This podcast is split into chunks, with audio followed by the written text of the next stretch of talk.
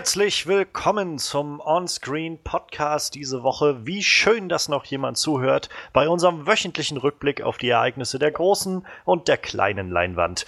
Mein Name ist Johannes Klahn und wir haben wie immer eine tolle Show dabei für alle, die das erste Mal zuhören. Wir haben News im Angebot. Heute wollen wir über Trailer reden. Der erste Trailer zu It, der Rekorde gebrochen hat. Wir haben den neuen Trailer zu War of the Planet of the Apes und einen neuen Trailer zu Valerian and the City of a Thousand Planets.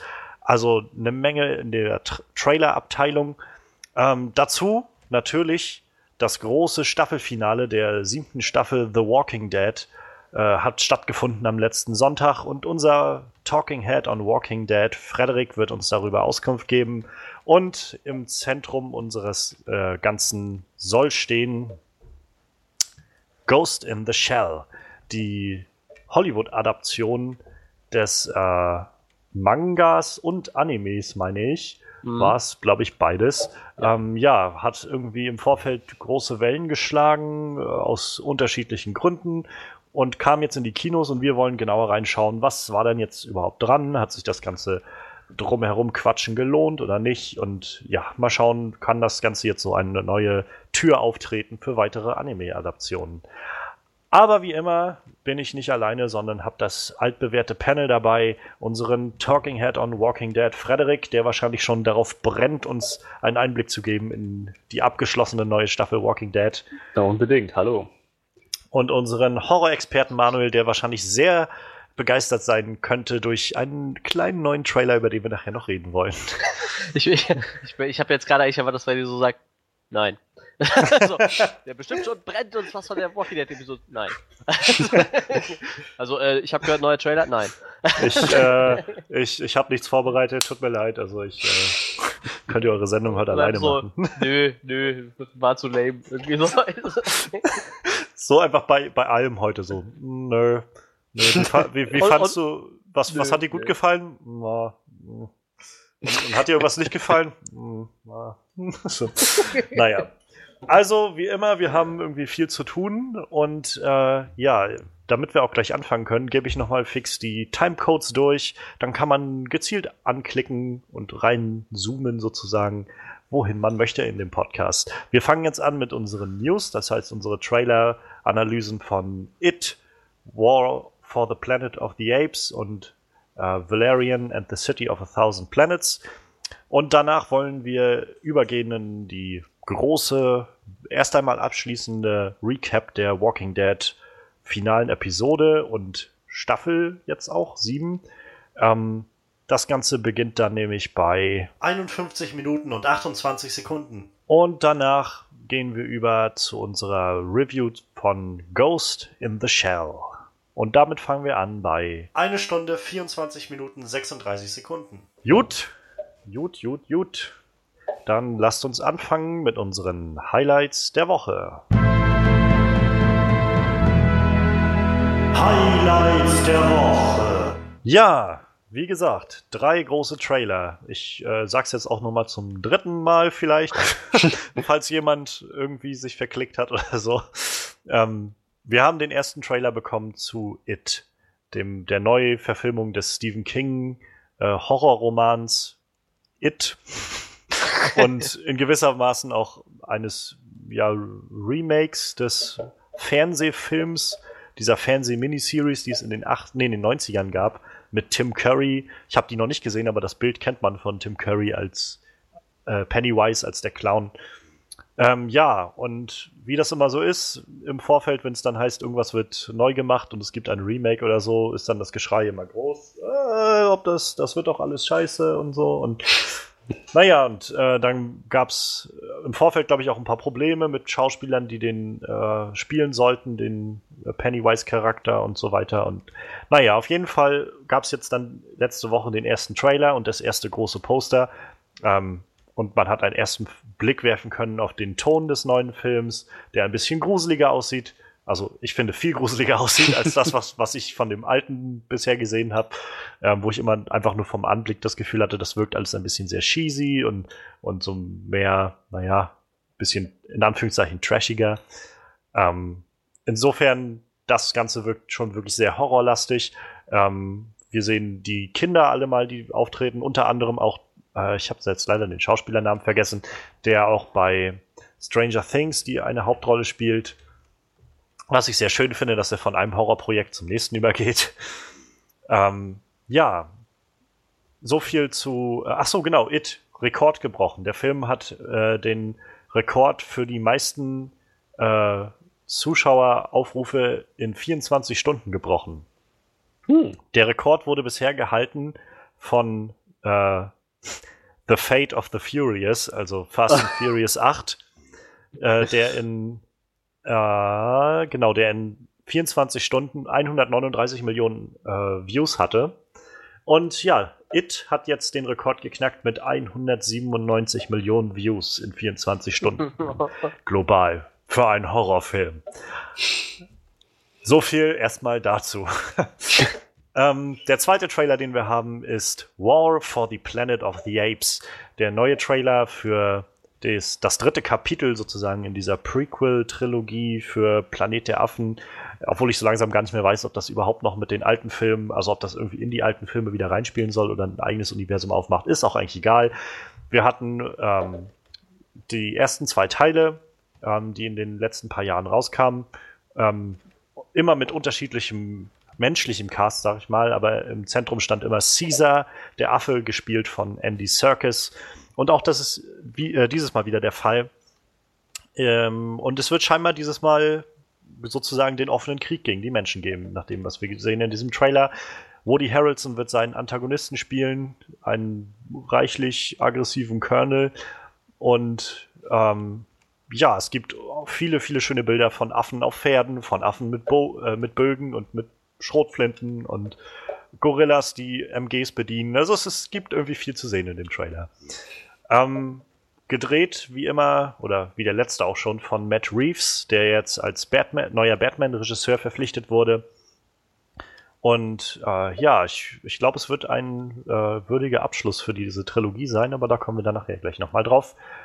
Der dritte Trailer, den wir noch im Angebot haben, ist Valerian and the City of a Thousand Planets. Ein Sci-Fi-Film gemacht von Luc Besson, Regisseur von äh, Klassikern wie Das fünfte Element oder ähm, kein Klassiker, aber er hat auch Lucy gemacht vor ein paar Jahren. Und ach so, äh, Leon der Profi, auch das ist wirklich ein Klassiker, auch wenn ich ihn noch nicht gesehen habe, aber Leon der Profi. Ähm, ja, französischer Regisseur, großer Liebhaber dieses französischen Comics oder dieser Graphic Novel, die dem Ganzen zugrunde liegt. Und das war jetzt, glaube ich, der zweite Trailer, den wir davon gesehen haben. Es ist alles sehr, sehr farbenfroh, sehr viele bunte Farben, kreative Aliens an allen Ecken und Enden. Und im Zentrum des Ganzen scheint eine Art ähm, Weltraumbibliothek zu stehen. Also es geht um diese, diese Stadt, in der das Wissen aus dem ganzen Universum sozusagen zusammengetragen wurde von tausenden Planeten. Und äh, da werden die beiden Hauptcharaktere gespielt von Dane DeHaan, aus zum Beispiel jetzt gerade letztens A Cure for Wellness oder halt auch der äh, Green Goblin aus den Amazing Spider-Man 2 Filmen.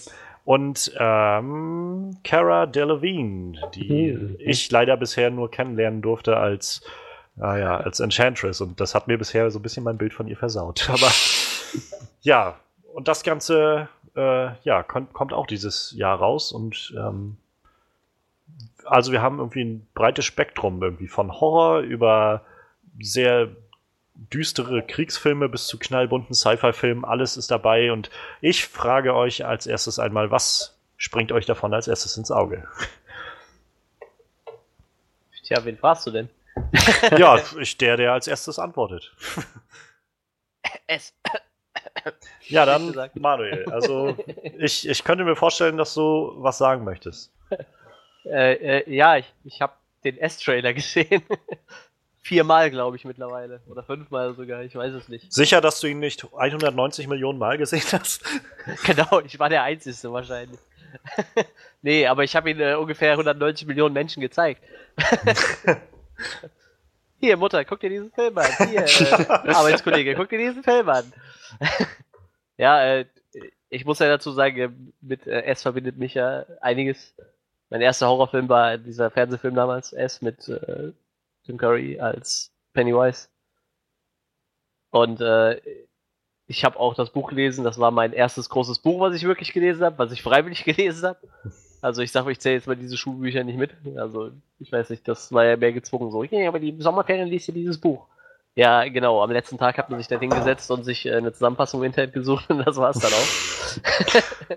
ja, und, äh, das können wir natürlich an dieser Stelle nicht unterstützen. Ähm, aber es gibt extra so kleine Zusammenfassungsheftchen von fast jedem Roman, der in der Schule durchgenommen wird. Aber wir wollen hier keine Werbung machen.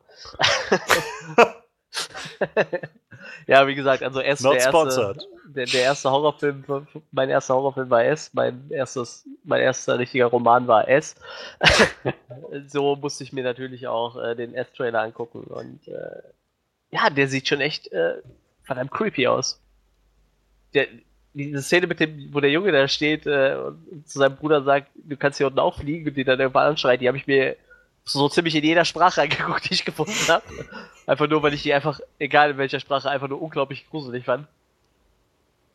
Total gruselig. Super geil. Und äh, ich weiß nicht, ob ihr das gesehen habt, aber ich glaube, es war Movie Pilot, ne? Die, oder irgendwas, die hatten doch so einen netten Clip, wo sie die Szene aus dem Trailer mit dem alten Film ja. zusammengesetzt haben. Und, Diese äh, Anfangsszene, ne? Mit dem alle, alle, also es gibt's mit allen Szenen, also mit allen Szenen aus dem Trailer. Ah, okay.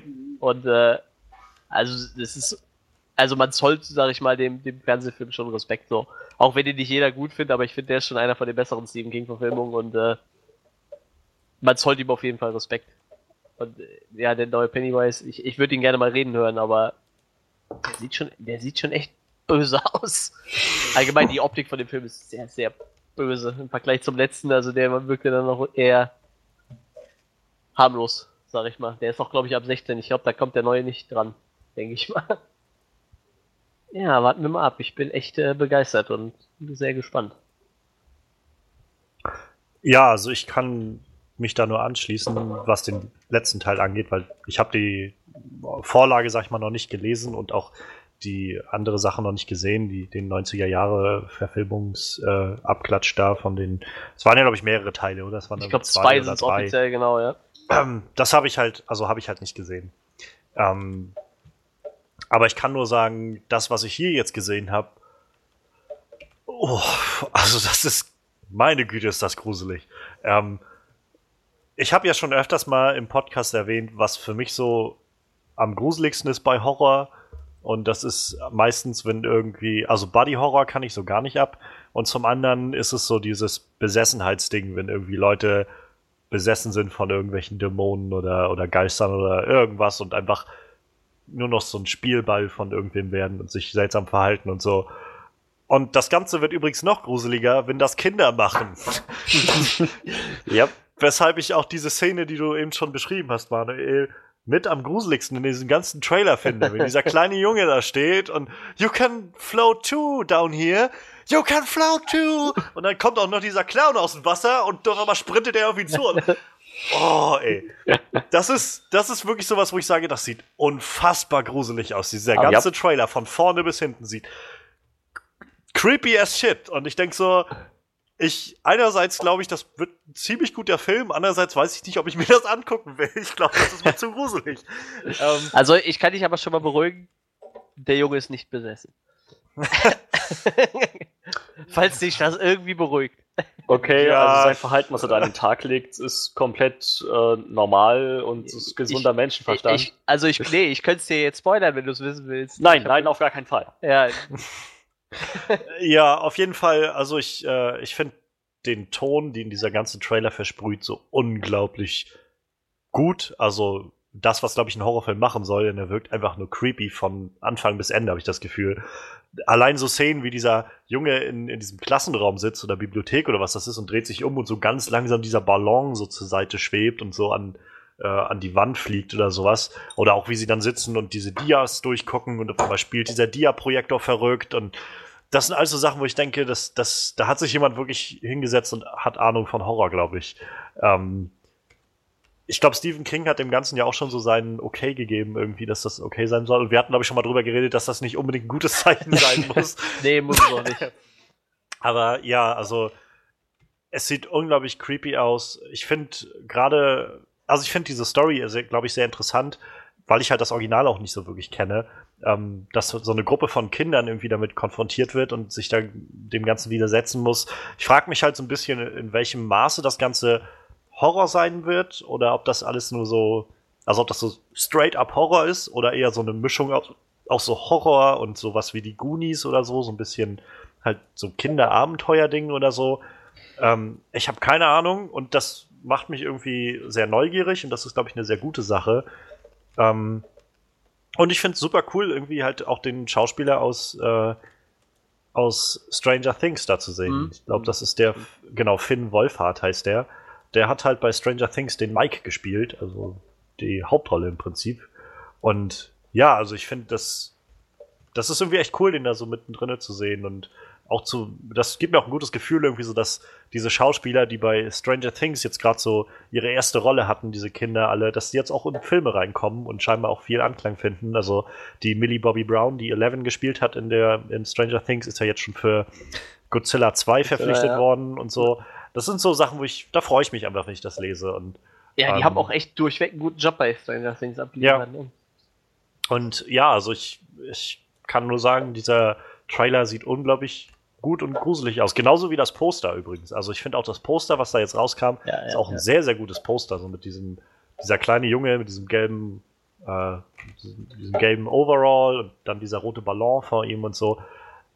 Und ich finde es auch irgendwie ganz gut, also du meinst ja gerade, du hättest ihn auch gerne mal sprechen gehört. Ich finde es bisher jedenfalls ganz gut, dass sie den so verstecken irgendwie und das einfach noch ja, so, ein, so ein Mythos irgendwie so ein bisschen drum aufbauen und so ja, Geheimnisse. Das, das Ding ist halt so, der, der, der, der fehlende Kick, so, das war halt noch es kam ja so sein, sein, sein Signature-Satz, der kam ja die ganze, der kam ja vor, äh, wo sie da in diesen Abwasserkanal gehen, dieses, äh, wir können hier unten alle fliegen, Georgie. Ich hätte, ich hätte das so gern von dem gehört. So, das war bei Tim Curry schon so eine richtig ikonische Szene und ich hätte es einfach gern von ihm gehört, wenn er da unten durch diesen Kanal guckt und sagt, ja, können wir alle fliegen, Georgie. Das war so, boah, das, da kriege ich jetzt noch Gänsehaut, wenn ich so an die Tim Curry-Szene denke, so, das ist total krass. Allein wie sie, also wie sie das da jetzt dargestellt haben, wie er da hinrennt und auf einmal springt er oder so, taucht er so von unten rauf auf und das sieht, keine Ahnung, also es Ja, aber das ist genau, das ist auch äh, eins zu eins echt übernommen aus dem Film davor. Also das ist ganz krass.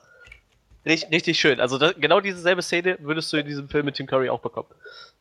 Deshalb, also der, viele sagen, der wäre nicht so gut, aber ich sag mal, bei Rotten Tomatoes hat er 67%, glaube ich, der alte.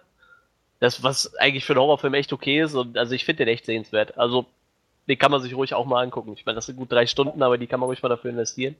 Ja. Weil allein schon für Tim Curry, der hat halt echt eine super Leistung gebracht, so in dem Film.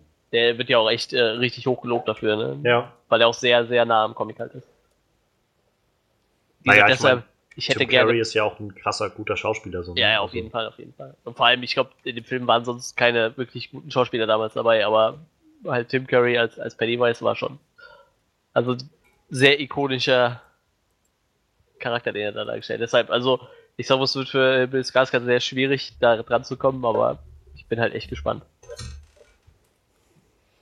Freddy, was, was meinst du? Also, ähm, du hast ja eigentlich immer sehr gut betont, dass du deinen, dass du deine Horrorzeiten jetzt hinter dir liegen, so ein bisschen.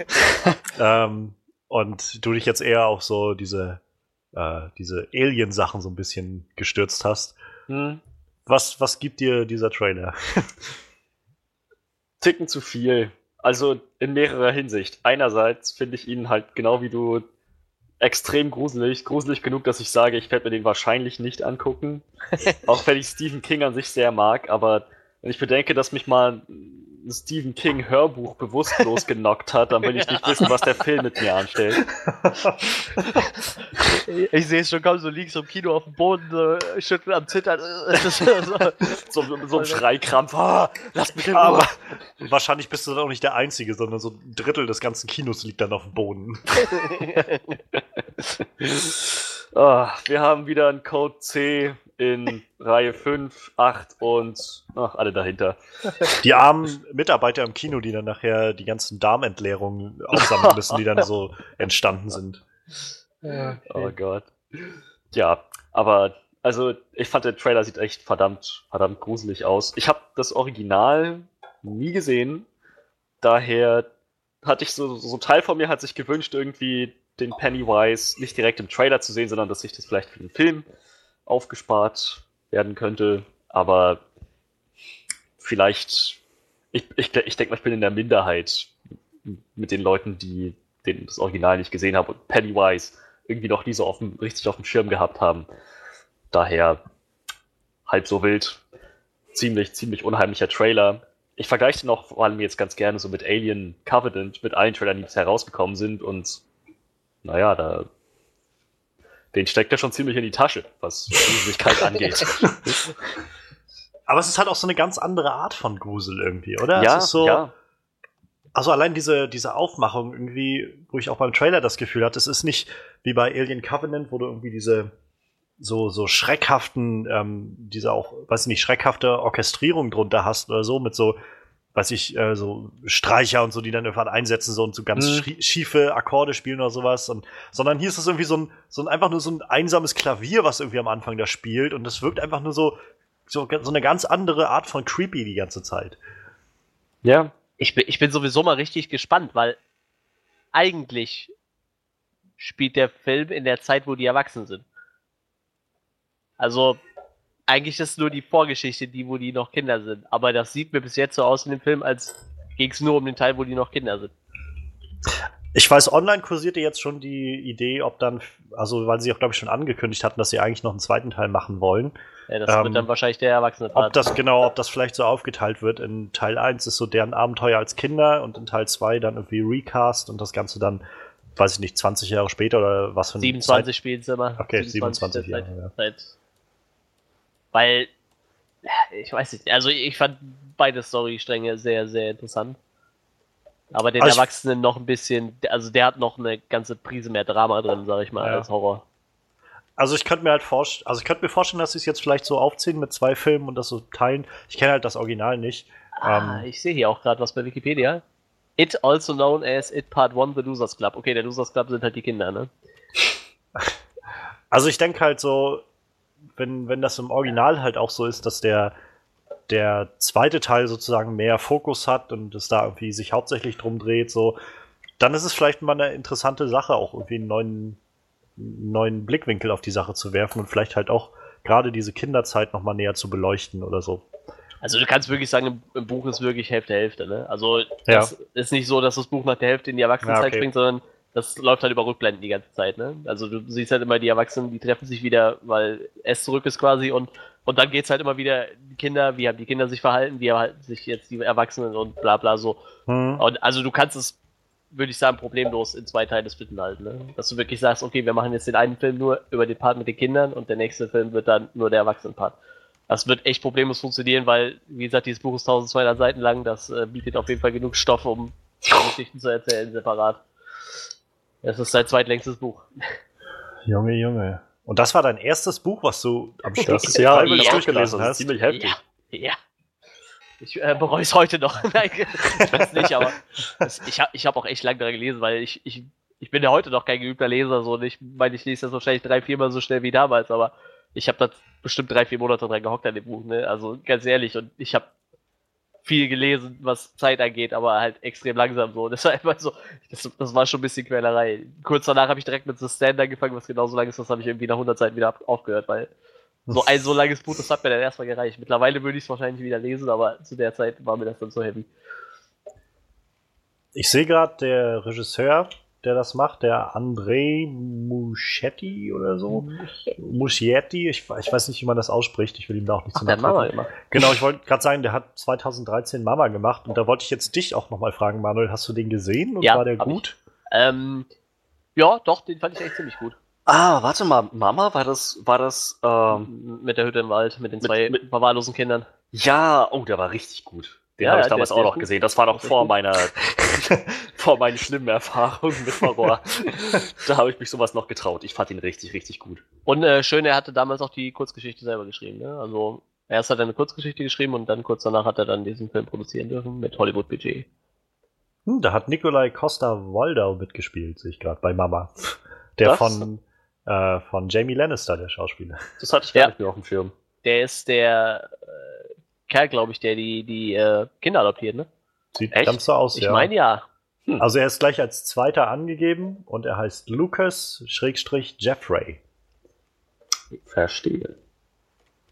Keine Ahnung. Mehr kann ich dazu nicht sagen. Aber das ist auch schon mal ein gutes Zeichen, wenn der Film vielleicht nicht ganz so schlecht war, ähm, dass er mit sowas auch umgehen kann, mit diesen Horrorsachen.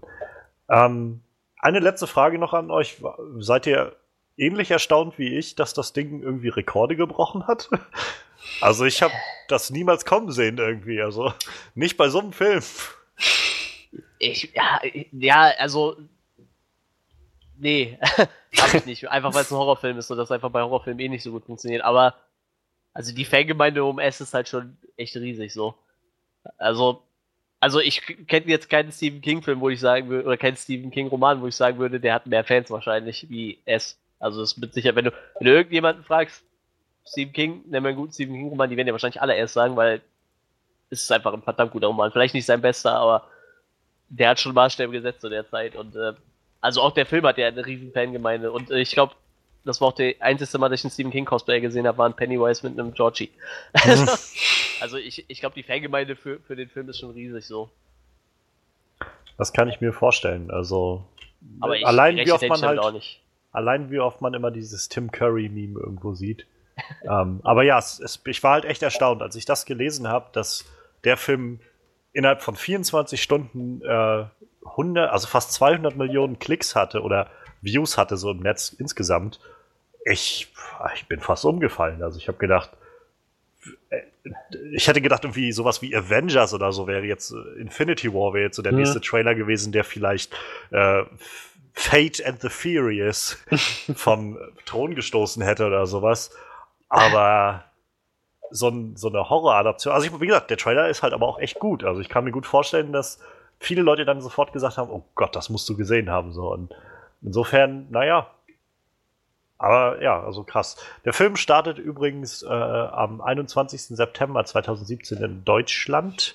Ähm, was jetzt erstmal noch nichts heißen muss, weil das wird meistens oder doch häufiger als man eigentlich äh, mag, immer wieder dann verschoben. Ja, ich wollte eigentlich war, wollte ich eben noch die Frage stellen, ob wir Freddy dazu überredet bekommen, den zu gucken, aber das haben wir eben schon geklärt, wahrscheinlich nicht.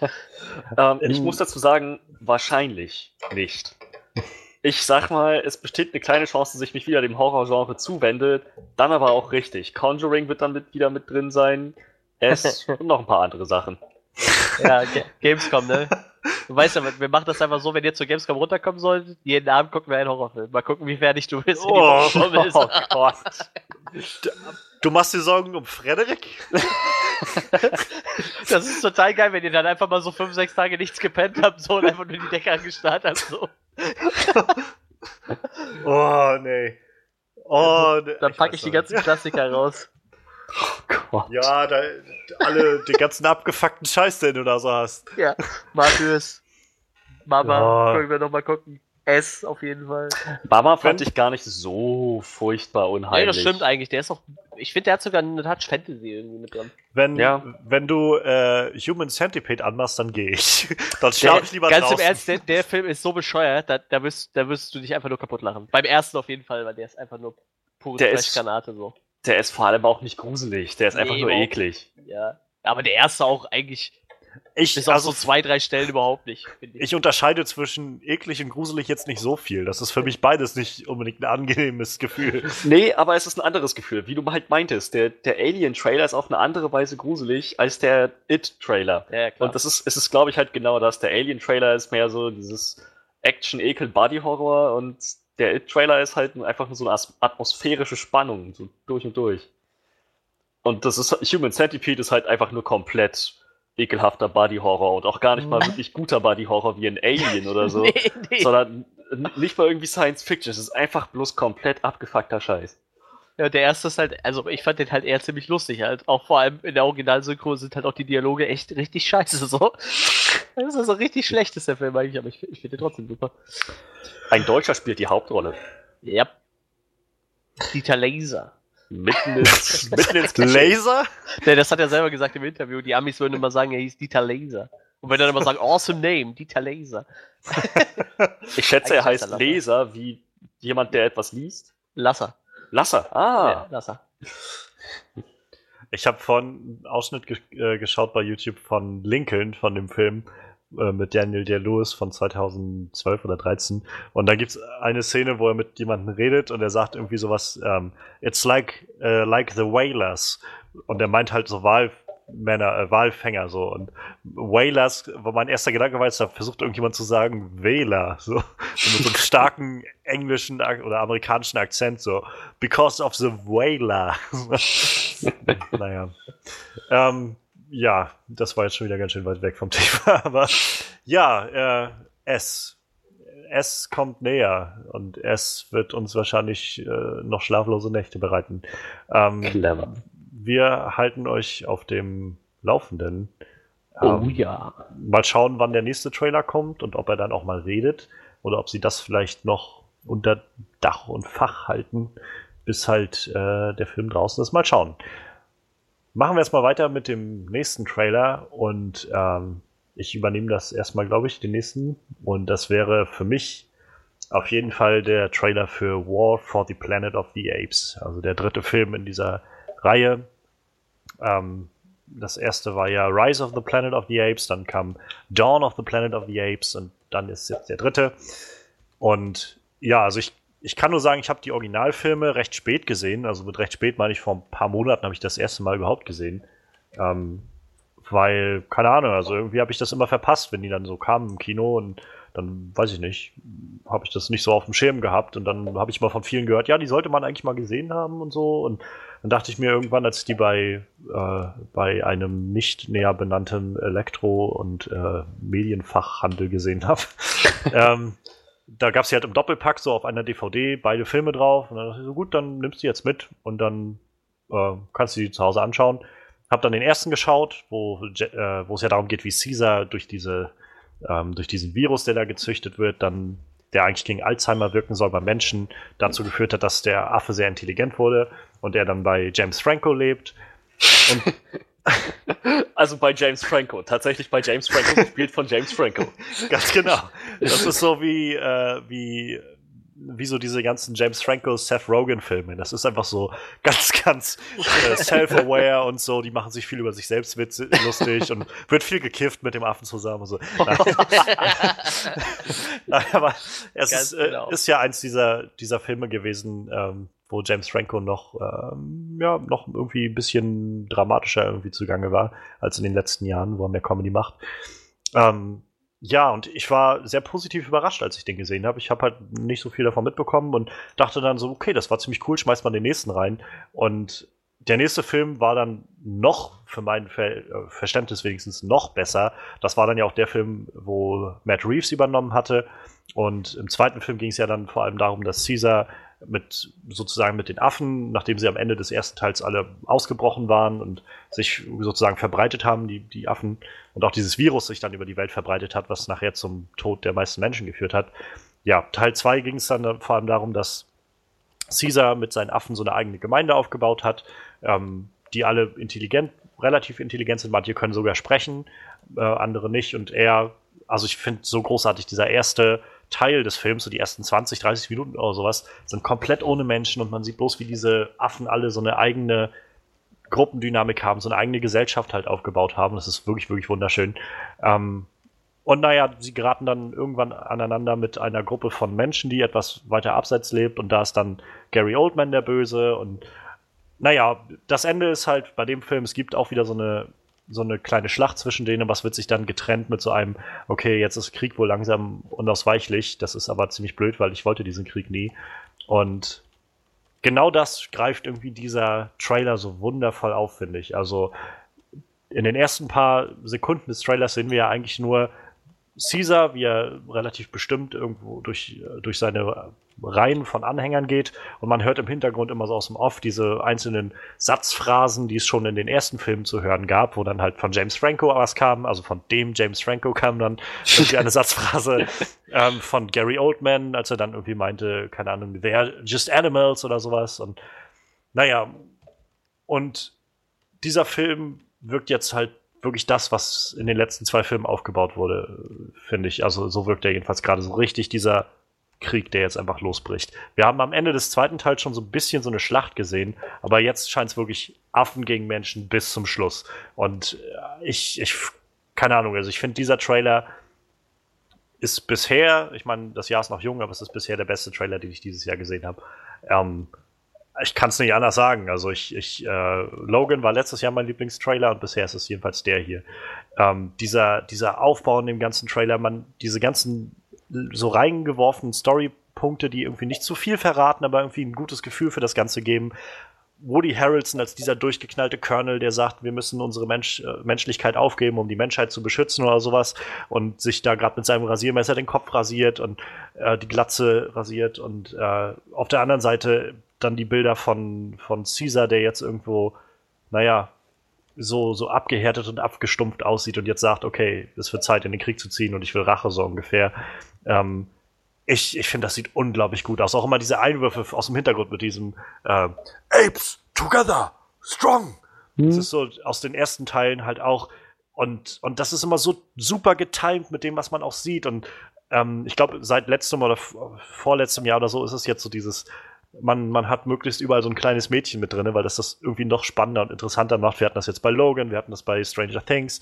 Jetzt bei dem Film sieht man auch in dieser einen Szene dieses kleine Mädchen, was von, von diesem Orang-Utan mitgenommen wird. Und auch das ist so super getimed mit diesem Apes together, strong. Und dann in diesem Moment macht sie halt auch gerade so eine Geste, diesem äh, Orang-Utan, so eine freundliche, so ich bin stark, so ungefähr. Und das, das ist wieder sowas, was mich irgendwie voll trifft, so irgendwie. Ich weiß auch nicht warum, aber irgendwie erreicht mich das ganz, ganz doll. Und ähm, gerade auch der Schluss dann in diesem Trailer, wo, wo Caesar dann sagt zu Woody Harrelson, ähm, ich bin für dich hierher gekommen, so ich öffne dich jetzt vor, so.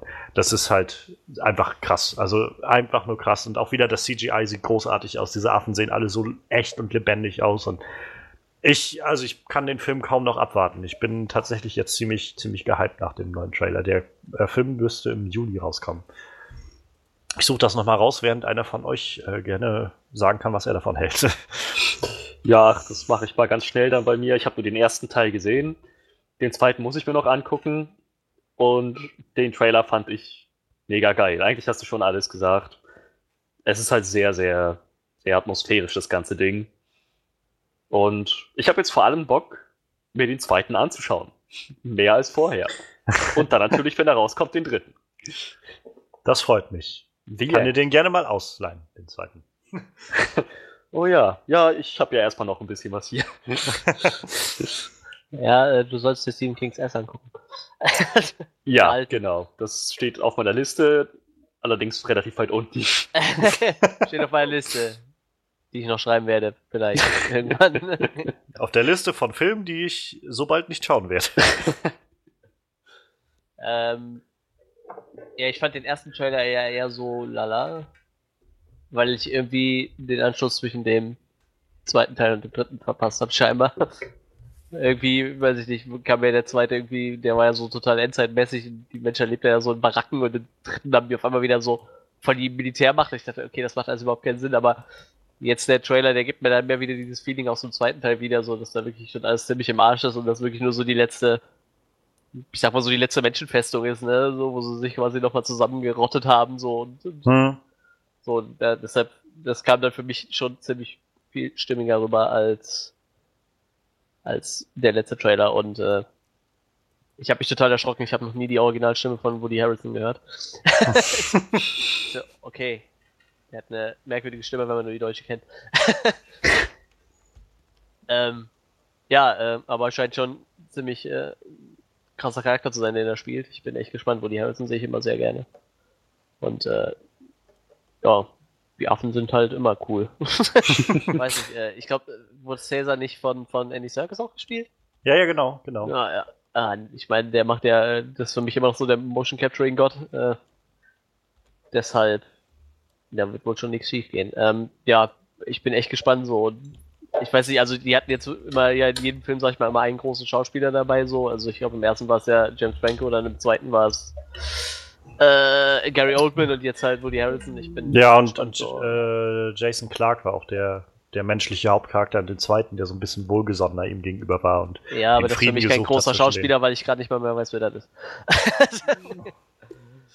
Das ja, hört Jason Clark aber nicht sehr gerne, glaube ich. Wahrscheinlich. ja, für mich war der der große Schauspieler Gary Oldman so halt. Ne? Ja, das stimmt natürlich. Also. Und wie gesagt, jetzt in dem Teil haben wir halt äh, Woody Harrelson, so, auf den werde ich dann auch mein Augenmerk legen, aber ich, ich habe mich bis jetzt auch noch nie enttäuscht eigentlich, deshalb, ich bin da echt gespannt. Das ist auch tatsächlich was, worauf ich mich sehr, sehr freue, dieses, diese Kombination von Woody Harrelsons Charakter und, äh, und Caesar zu sehen, wie die beide so aufeinanderprallen werden. Wir sehen ja auch in diesem einen, äh, in dieser einen Szene im Trailer, wie Caesar sowas sagt wie, ähm, I showed you mercy, also irgendwie, ich habe dir Gnade gezeigt und dann er dann mit dem Messer auf ihm zeigt und sagt irgendwie Gnade so und dann irgendwie erklärt, ob lang oder äh, kurz, letztendlich werdet ihr uns ersetzen als Rasse. Also was erwartest du, was wir dagegen tun so und das ist irgendwie sowas, was wir bisher auch noch nicht gesehen haben in den letzten Filmen. Also es gab noch keine Szene oder keinen der ersten oder in den ersten beiden Filmen gab es halt noch nichts, wo Caesar wirklich mit so menschlichen ähm, Antagonisten so wirklich gegeneinander gestoßen ist. Ähm, und selbst beim zweiten Film könnte man halt immer noch sagen, äh, ja, Gary Oldman mochte die jetzt nicht unbedingt gerne, aber das war jetzt auch nicht so, dass der irgendwie einen reinen Affenhass hatte oder sowas. Der wollte halt einfach nur seine kleine Gemeinde da verteilen und verteidigen vor, äh, vor dieser Bedrohung, die er da, die da auch irgendwie erzeugt wurde durch wirklich auch einen Affen, der dann da war und so. Also es ist dann, das war schon alles ein bisschen komplexer so. Und dieses Mal ist es aber wirklich so, dass Caesar einen wirklichen Antagonisten hat, gegen den er zu, zu kämpfen hat. Beziehungsweise die Frage ist, ist Caesar überhaupt noch in Anführungszeichen der Gute oder ist das jetzt auch, ist er auch schon irgendwie so weit abgegriffen? Also dieser Trailer wirft so viele Fragen für mich auf, die ganz, ganz toll sind und das macht mich irgendwie sehr, sehr fröhlich, das zu sehen und sehr, sehr gespannt auf das Ganze. Ja, der Film startet am äh, 3. August in Deutschland. Jetzt nach jetzigem Stand. Mal schauen, ob das auch noch so bleibt. Und ja, ich glaube, abschließend kann ich sagen, wenn der Film so gut wird, wie der Trailer bisher ist, dann kann ich auch kaum noch den Batman-Film von Matt Reeves erwarten. Wir haben noch einen letzten Trailer übrig. Und das war Valerian and the City of a Thousand Planets. Und ich gebe da mal an dich ab, Freddy. Was meinst du dazu? Es sieht halt aus wie so eine crazy Mischung aus Guardians of the Galaxy, Star Wars und eine Prise Jupiter Ascending. Für mich zumindest. Die ersten beiden würden ja eigentlich ganz gut sein in dem Zusammenhang. ja, aber also es, es sieht halt sehr so nach Space Adventure aus. Und ja, ich meine, das lasse ich, ich lasse es auf mich zukommen. Ich habe jetzt nicht so die mega Erwartungen daran. Vielleicht bin ich auch einfach bloß schon zu, zu, zu stark im Brandmarkt durch Jupiter Ascending. Aber Vielleicht. I create life! Destroy it. Vielleicht wird es ja diesmal etwas anders. nicht, ich, gar nicht mal so besser, einfach nur ein bisschen anders würde mir schon reichen. Nee, aber es sieht schon, es sieht schon ziemlich, ziemlich abgedreht aus. Und ja, wenn, wenn, sie das, wenn sie das umsetzen, dann funktioniert das auch in dem Setting ganz gut, denke ich mal. Der Trailer sieht auf jeden Fall vielversprechend aus, wie das oft so ist mit Trailern. Also ich muss sagen, ich mag das Farbenfrohe irgendwie sehr, sehr gerne, was man so sieht. Es ist irgendwie echt, also da prallen so ganz tolle Farben irgendwie aufeinander. Also dieses sehr helle Blau mit einem schönen Orange und so, so ganz schöne Kombinationen. Und ähm, ich bin ja auch, also ich bin auch ein Freund davon, dass man äh, nicht alles immer nur so ganz düster und, und ernst macht und so. Es gibt Sachen, wo sich das immer anbietet und wo das was Schönes macht, aber es gibt auch irgendwie seit The Dark Knight, der das einfach so perfektioniert hat, irgendwie diesen Ton, halt so dieses Streben, irgendwie alles möglichst düster und ernst zu machen. Und dann freue ich mich auch immer, wenn es dann immer noch Leute gibt, die sagen, nö, ich mache das einfach mal genau das im Gegenteil so. Ich mache einfach jetzt alles knallbunt so. Und äh, ich finde, das ist schon mal eine schöne Sache. Ähm, Luc Besson ist, glaube ich, so ein, so ein Regisseur, der kann so Hit or Miss sein. Also das fünfte Element ist und, und Leon der Profi sind, glaube ich, schon Klassiker. Lucy war, glaube ich, damals so ein bisschen sehr zerrissen worden, als der rauskam. Ähm, aber ich glaube, egal wie, wie man das jetzt bewertet, was er so gemacht hat, er steht, glaube ich, immer dafür, dass er so innovativ ist und immer was Neues dazu bringt. Und ähm, ich glaube, dieses ganze Projekt Valerian ist halt auch so ein, so ein Herzenswunsch von ihm gewesen, schon seit langem. Und insofern freut mich das, das zu sehen. Ähm, neben diesen Guardians-Vibes und auch so Jupiter Ascending war auch immer so ein großer Gedanke, den ich dabei hatte, wenn ich das gesehen habe. Ähm, habe ich auch immer so einen Eindruck bekommen von äh, John Carter.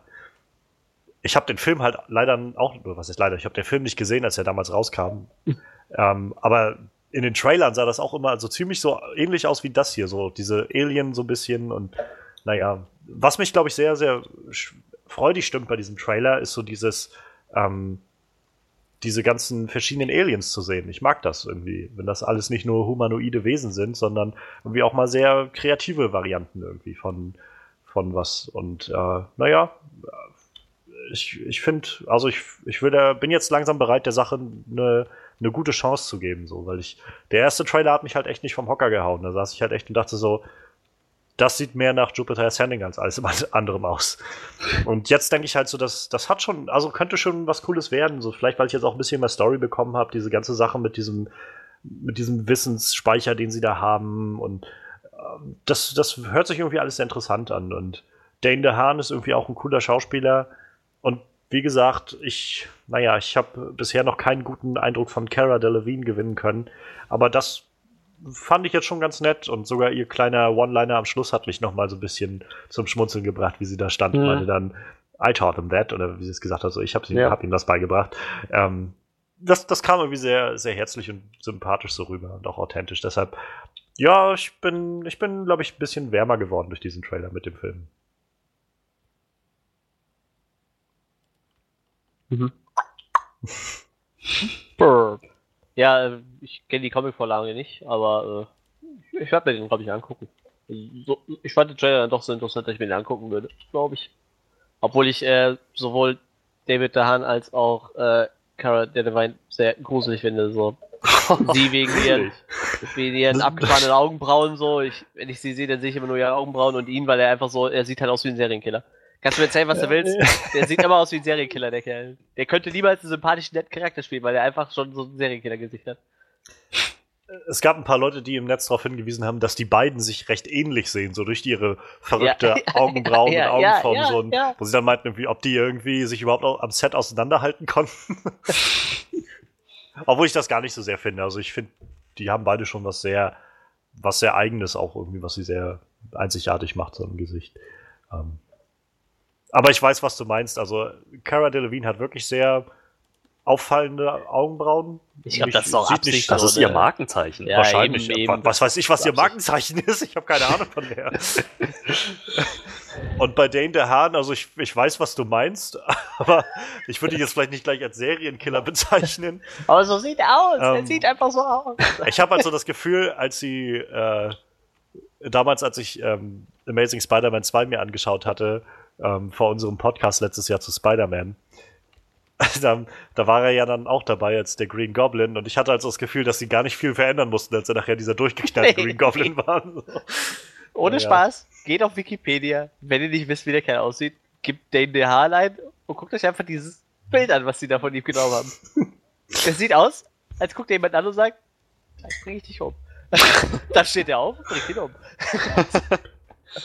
Du riechst anders, wenn du schläfst. Oder so. Oh. Das sagt er morgens, wenn er neben seiner Frau aufwacht, wahrscheinlich. Er hat eine Frau?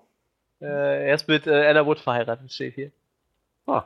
Ich weiß nicht, wer das ist, aber eine Schauspielerin, die bei Falling Water mitgespielt hat, einer Fernsehserie, die ich nicht gesehen habe. Keine Ahnung, kenne ich nicht. Egal. Ja, hat er auf jeden Fall. Vielleicht hat die, sieht die auch so aus. Eine Kinderfamilie. Nee, okay, die sieht nicht so aus. Die sieht sehr sympathisch aus sogar. Da gibt's Hoffnung für die Kinder. Das ist oh. ungefähr so wie, wie Nein, das wäre sehr fies. Will, Will Poulter, glaube ich. Aus Will Poulter, ja. Genau, genau so. Der sollte ja den Pennywise spielen. Ich wollte es gerade sagen, ja. Ne? Da hätten die auch nicht, den, den hätten die mal schminken sollen, dann wären die fertig gewesen. Weißt du? auch so, so ein richtiges Killergesicht, weißt du? So. Ähm, das ist Dane der, äh, Quatsch, äh, Will Poulter, das ist der, der bei. Ähm, ja, und der hat auch bei, bei wie heißt es hier, Maze Runner, mitgespielt. Als ja, im, ersten Teil, den, den, im ersten Teil quasi der, der böse Junge, den sie am Ende erschießen halt. Verstehe. Spoiler. Ähm, und, Mega. und auch äh, der, der hat auch bei The Revenant mitgespielt und war dieser Kerl, der mit Tom Hardy die ganze Zeit zurückgelaufen ist. Ah, alles ah, ja. klar. Ich verstehe. Ja, Will Polter. Ja. noch so ein Psychopath-Gesicht. Naja, aber ich glaube. Die, die könnten zusammen einen Film drehen, der heißt dann Wir sind die Killers. Fände ich super. Also, wenn ich das richtig verstanden habe, in diesem Trailer ist ja ist ja irgendwie Valerian, also Dane der Hans Charakter, scheinbar irgendeine Art Agent oder so, Ja, ja, Geheimagent genau. oder sowas. Hier- steht das Space and Time Traveling Agent. Time Traveling auch noch. Ja, Time Traveling auch noch. Der kommt ja rum. Und ich habe mich, äh, ich war auch überrascht, als ich eine einen Szene in dem Trailer Clive Owen gesehen habe. Dachte so, ah, stimmt, das ist Clive Owen. Den habe ich schon ewig nicht mehr gesehen. Ich, ich musste zweimal hingucken, als ich gemerkt habe, so, hey, ich glaube, das ist Rihanna. das ja, das war mir nicht so ganz klar, ob die das wirklich ist. Ja, doch. Ähm, ich ich habe sie bisher noch in keinem Film gesehen. Ich weiß, dass sie bei diesem Battleship-Film mal mitgemacht hat. Ja. Ähm, und ich glaube, ein, zwei Projekte hatte sie seitdem sogar auch schon. Aber nach wie vor weiß ich immer noch nicht, was ich davon so halten soll, wenn Schauspieler irgendwie dann so, ja, wenn, wenn Sänger irgendwie so rüberwechseln in, ins Schauspieler-Dasein. Aber naja, mal schauen, was sie macht, ob es gut wird. Ja, das waren unsere drei Trailer, die wir jetzt hatten. Ähm, ich würde sagen, dann können wir mal weitergehen zu unserem Talking Head on Walking Dead, denn da steht ja auch so einiges wieder an heute. Ja, Freddy, die Staffel ist rum. Ja, So schnell geht das, oder? Der Drops ist gelutscht. sie hat im Oktober angefangen, wenn ich mich richtig erinnere. Ich habe das Gefühl, das flog so vorbei. Also das war ja, meine Güte. Ja, das, das hat nicht lange gedauert. Tja. Ja, das Staffelfinale. Staffel 7. Die Staffel hat ja sehr schockierend angefangen, sehr deprimierend weitergemacht, ist dann noch zwischendurch ordentlich langweilig geworden, hat sich in der zweiten Staffelhälfte erst wieder gefangen, aber nach dem Finale muss ich jetzt echt sagen, das hat sich so gelohnt. Das hat sich, das hat sich ja so ausgezahlt. Dieses, das ganze Leid, das man als Zuschauer in der ersten Staffel, also in, in der ersten Hälfte der Staffel erfahren hat. Einerseits durch den emotionalen Schmerz mit Charakteren, andererseits auch durch dieses, ah, durch, durch dieses ewig in die Breite gezogene Storytelling mit, mit haufenweise Fillermaterial. Selbst das hat sich jetzt irgendwie ausgezahlt. Denn alles, was da gezeigt wurde, auch wenn, in einer, auch wenn in einer 45-Minuten-Folge nur 5 Minuten Story drin waren eigentlich, selbst das hat jetzt dafür gesorgt, dass in dieser letzten Episode ich ununterbrochen das Gefühl hatte, es steht alles auf dem Spiel. Und das sollte genau darauf sollte es auch hinauslaufen. Und das hat echt gut funktioniert. Das war sehr, sehr effektvoll. Ich traue mich fast gar nicht, irgendwas anderes zu sagen. Alles alles weitere wäre Spoiler. Es ist halt wirklich dieses große Finale, auf das die Staffel hingearbeitet hat. Es ist nicht der All-Out War, der wurde jetzt im Prinzip erst damit losgetreten. Aber es ist, wie ich auch schon vermutet hatte, einiges echt, echt Schockierendes passiert. Und es war unglaublich spannend. Ich hatte so zeitweise richtig, richtig Herzrasen. Ziemlich, ziemlich krass. Und ich muss auch sagen, eine schöne Folge. Nicht, nicht so schockierend wie der Staffelauftakt, so dass man denkt, das war ja jetzt einfach nur grausam, sondern echt schön. Irgendwie. Gut. So, Damit erübrigt sich meine Frage, ob jemand stirbt. tut sie nicht. Okay. Mehr möchte ich dazu jetzt nicht weiter sagen. Ich werde Nee, dann- nee, reicht mir. Das ist jetzt auch die erste Folge, bei der ich äh, eine Review schreiben werde, eine Spoiler-Review auf unserer Homepage, weil ich mir dachte, so mitten in der Staffel bringt das nix. Staffelfinale, das kommt besser. Ja, das ist das.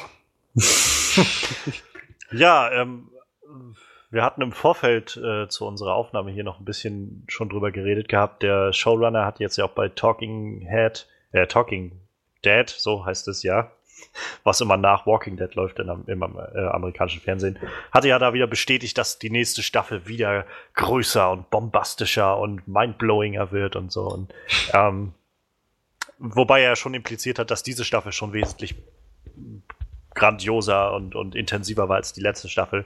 Ähm, wo, wo siehst du da so Potenzial, was da nächste Staffel. Also siehst du das Potenzial, dass man nächste Staffel in die Vollen geht, nochmal gehen kann? Oder? Es hat es halt nie gegeben. Das, was jetzt in den Comics zumindest so von der Story her auf die Serie zukommen müsste, ist eben genau dieser große Krieg, der All-Out War. Das hat es halt noch nicht in der Serie gegeben. So ein richtiger Krieg, Menschen gegen Menschen, Armee gegen Armee, so auf einer, in der Größenordnung vor allem, das, das gab es noch nicht mal ansatzweise. Es gab natürlich da in Staffel 3, ich glaube auch 4, diese ganze Sache mit dem, mit dem Governor und Woodbury, aber das ist, ich meine, die, die Szenen, die man da in den Schlüsselfolgen bekommen hat mit Woodbury, das ist ungefähr das, was jetzt hier zwischendurch mitten in der Staffel mal so reingestreut wurde von der Action her. Daher, und das war jetzt, das war jetzt nur die Vorbereitung auf den Krieg, also das, was da jetzt noch kommt, ich kann mir vorstellen, dass das echt bombastisch wird. Ziemlich, mhm. ziemlich groß. Ja, und ich meine, es sind jetzt auch mehr Charaktere in der Show als jemals zuvor. Dementsprechend glaube ich, dass es da auch entsprechend, wie das so in Kriegen ist, eine große Opferzahl geben wird. Es sind viele Communities jetzt so involviert. Es ist nicht mehr nur ein Ort gegen den anderen, sondern es ist so ein ganzes Netzwerk von äh, Ortschaft gegen Ortschaft. Alle mit ihren eigenen Stärken und Schwächen. Es ist halt, wenn die das richtig umsetzen, dann kann das einerseits sehr interessant und andererseits auch sehr, sehr packend werden. So, also richtig Blut. grandios. Gib mir Blut. Was? Ist ja gut? Blut! Gib mir Blut! Ach so. Die Leute sterben sehen. Ja, ich glaube ich glaub halt darauf wird das Ganze hinauslaufen, dass jetzt so nicht mehr. Ich meine, sicher wird es auch noch Zombies geben, aber ich glaube, der Schwerpunkt der nächsten Staffel wird darauf liegen, was Menschen alles tun, um zu überleben. Diese Staffel hat er jetzt so diese ganze Botschaft, dass Rick und seine Leute erstmal lernen mussten, es ist besser, kämpfen zu sterben, als so für die Saviors zu dienen und so zu leben. Und das hat jetzt diese Staffelfinale auch nochmal richtig gut hervorgehoben. Nächste Staffel wird dann wahrscheinlich einfach nur noch sein, ja, jetzt kämpfen wir. Alles, alles, was geht. Naja, ähm, konnte die finale Folge jetzt in der siebten Staffel deine Meinung zu Jeffrey Dean Morgans Negan nochmal etwas äh, aufrütteln oder ist das ähnlich geblieben im Vergleich zur letzten Woche? Ist geblieben. Absolut gleich geblieben. Was auch immer er von sich gegeben hat, es ist alles derselbe Tonfall, dieselbe Mimik, dieselbe Gestik. Es ist, es ist immer noch alles dasselbe. Vielleicht nächste Staffel, wenn er dann letzten Endes besiegt ist, wird er nochmal so diesen Act ändern oder zu sagen, einfach mal was gezwungen sein, was anderes zu spielen, weil er dann ja halt nicht mehr in der Position ist, so von oben herab mit den Leuten umzugehen. Zumindest hoffe ich das. Vorausgesetzt, er, er wird dann auch besiegt irgendwann. Denke vielleicht, schon. Vielleicht bleibt das jetzt einfach so, dass er irgendwie, vielleicht wenden sie das Blatt und er wird einfach so ein ganz fester, freundschaftlicher Bestandteil der Gruppe oder so. Das wage ich extrem stark zu bezweifeln. Vor allem nach dem, was jetzt in diesem Staffelfinale passiert ist. Es gab nochmal richtig schöne Interaktion. Also, schön ist das falsche Wort. Richtig, ähm, wie soll, ah, wie soll ich das beschreiben?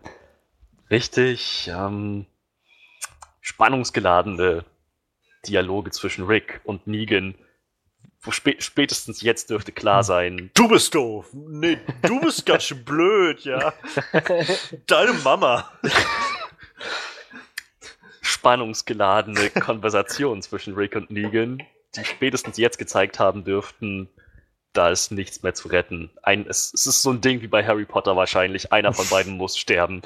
Und ich wage mal zu behaupten, dass das Negan sein wird. Sie werden Rick nicht exen. Das ist sowas, was ich mich aber tatsächlich äh, frage, so einfach auf lange Sicht, weil sie ja sagen, dass sie die Serie irgendwie ewig laufen lassen wollen. Ähm, an welcher Stelle sie irgendwann mal sagen, wir, wir missten jetzt so langsam unsere Hauptcharaktere alle aus. Ich meine, es sind doch jetzt schon nur noch irgendwie drei oder vier oder so, die noch vom ganzen Anfang her da sind, oder? Ja, aber auch das, eigentlich, wenn du mich fragst, gibt's nur einen Hauptcharakter. Der Rest sind äh, unterstützende Charaktere, Nebencharaktere und Statisten. Die, es ist alles, was in The Walking Dead passiert ist, so wie ich das sehe, Ricks Geschichte. Es Ja, ja, beginnt das ist mit schon ihm, klar, aber. ich denke, es, es endet letzten Endes wahrscheinlich auch irgendwie. Ich, ich gehe auch davon aus, dass der Schauspieler in seinem Vertrag stehen hat, du schießt die Scheiße durch, bis die Serie zu Ende ist. Oder, dein, oder wieder dein Charakter sterben lassen. Nee, ohne Spaß nicht, jetzt. nein. Da, bist du Nein. sicher? Also, ich glaube nicht, also ich glaube, wenn ich, die haben sich ja echt von Anfang an schon gesagt, so die Serie, die läuft so lange, wie sie läuft. Und ich glaube nicht, Ja, dass sie gesagt haben, nach drei Staffeln, das, das Ding ist halt für gewöhnlich, also ich meine, wer weiß da schon, was genau in solchen Verträgen drin steht, aber bei Ver Verträgen ist es normalerweise so, dass die Leute für eine bestimmte Zahl an Staffeln unterschreiben. Ich glaube, meistens ist es, dass sie zu Anfang, ähm, wenn eine Serie in Produktion geht, erstmal so provisorisch für drei oder vier oder fünf Staffeln, glaube ich, unterschreiben. Und danach wird das Ganze dann halt nochmal neu verhandelt. Das war doch jetzt gerade vor ein paar Jahren, glaube ich, gerade das Ding, das bei äh, Big Bang Theory neu verhandelt wurde, weil da die Ja. Verträge ausgelaufen waren und dann haben die halt neu verhandelt und das ist ja auch gerade das, wenn dann die Serie nämlich in diesen Jahren unglaublich viel erfolgreicher geworden ist, dann sagen sich die Schauspieler ja auch, ja gut, ich möchte gern äh, meinen Vertrag, der mir irgendwie sagt, ich krieg hier, weiß ich nicht, 20.000 Dollar pro Folge oder sowas, was ja irgendwie nichts ist, äh, einfach weil am Anfang die Serie ja nur noch nicht groß war und jetzt irgendwie Millionen Zuschauer hat, äh, 10 Millionen wie jetzt bei Walking Dead oder sowas, 10, 11 Millionen, dann möchte ich aber auch schon, dass ich mehr Gehalt kriege oder sowas und ein paar Millionen ich, kriege. ich, also ich gehe schon davon aus, dass er die Möglichkeit hat, dass er da äh, nachverhandeln darf, aber also ich, könnte also mir ich schon glaube vorstellen, dass nicht, sie ihn verdammt lang gebunden haben an die Serie.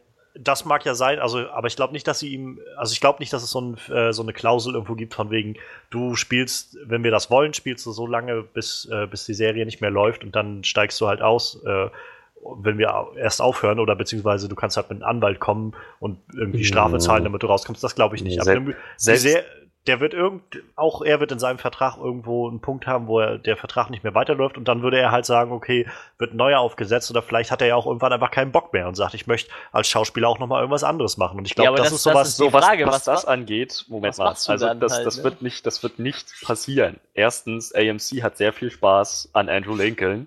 Zweitens, Andrew Lincoln hat sehr viel Spaß an AMC und der ganzen Walking Dead Serie. Er hat in einem Interview gesagt, dass er, dass es sein größter Wunsch ist, diese Serie einfach noch mehr Menschen näher zu bringen, noch besser zu machen. Also er, er steckt da schon richtig, ja, richtig, richtig hinter.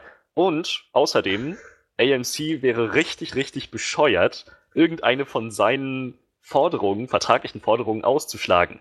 Die haben jetzt schon sinkende Zuschauerzahlen. Stell dir mal vor, was passieren würde, wenn sie Rick töten, den Hauptcharakter der Show. Da können Ich sie sag- aber einpacken. ich wollte nicht sagen, dass äh, momentan beide oder eine der beiden Parteien sagt, sie machen das nur noch irgendwie aus, aus Zugzwang oder sowas. Ich will nicht in Frage stellen, dass äh, Andrew Lincoln da Spaß dran hat und das weitermachen will. Ich sag bloß, wenn die sagen, sie wollen die Serie jetzt noch über zehn weitere Staffeln laufen lassen oder so, dann glaube ich, also würde ich in Frage stellen, dass er sagt, also dass er zwingend sagt, er ist immer dabei. Das ist, ich sehe das äh, immer wieder sehr schön jedes Jahr bei der, äh, bei den, bei den äh, Panels von der Comic Con, wenn die Leute von Supernatural da sind, die jetzt auch in der elften Staffel sind, äh, zwölften Staffel gerade laufen. Und die sagen jedes Jahr aufs Neue, so wenn sie, weil immer wieder jemand fragt, ja, ihr seid ja schon in der zwölften Staffel und macht das jetzt schon über zwölf Jahre, wie lange wollt ihr das denn noch machen? Und die sagen jedes Mal, ich will nicht sagen für immer, weil äh, keine Ahnung, also ich, ich krieg jetzt irgendwie, meine Frau kriegt noch ein Kind jetzt oder so und vielleicht will ich auch irgendwann noch mal was anderes machen oder halt irgendwie andere, mein Leben noch anders wahrnehmen oder sowas. Ich will ja vielleicht nicht mein Leben lang nur arbeiten. Also insofern mache ich vielleicht noch mal was anderes. Aber jetzt machen wir erstmal die nächsten Jahre gerne noch. Also ich bin gerne noch die nächsten paar Jahre auf erstmal noch nicht absehbare Zeit dabei. Aber das heißt nicht, dass ich das ewig machen will. Und das meine ich halt bloß. Ab einem gewissen Punkt wird es entweder dazu kommen, dass die Serie vorbei ist und abgesetzt wird.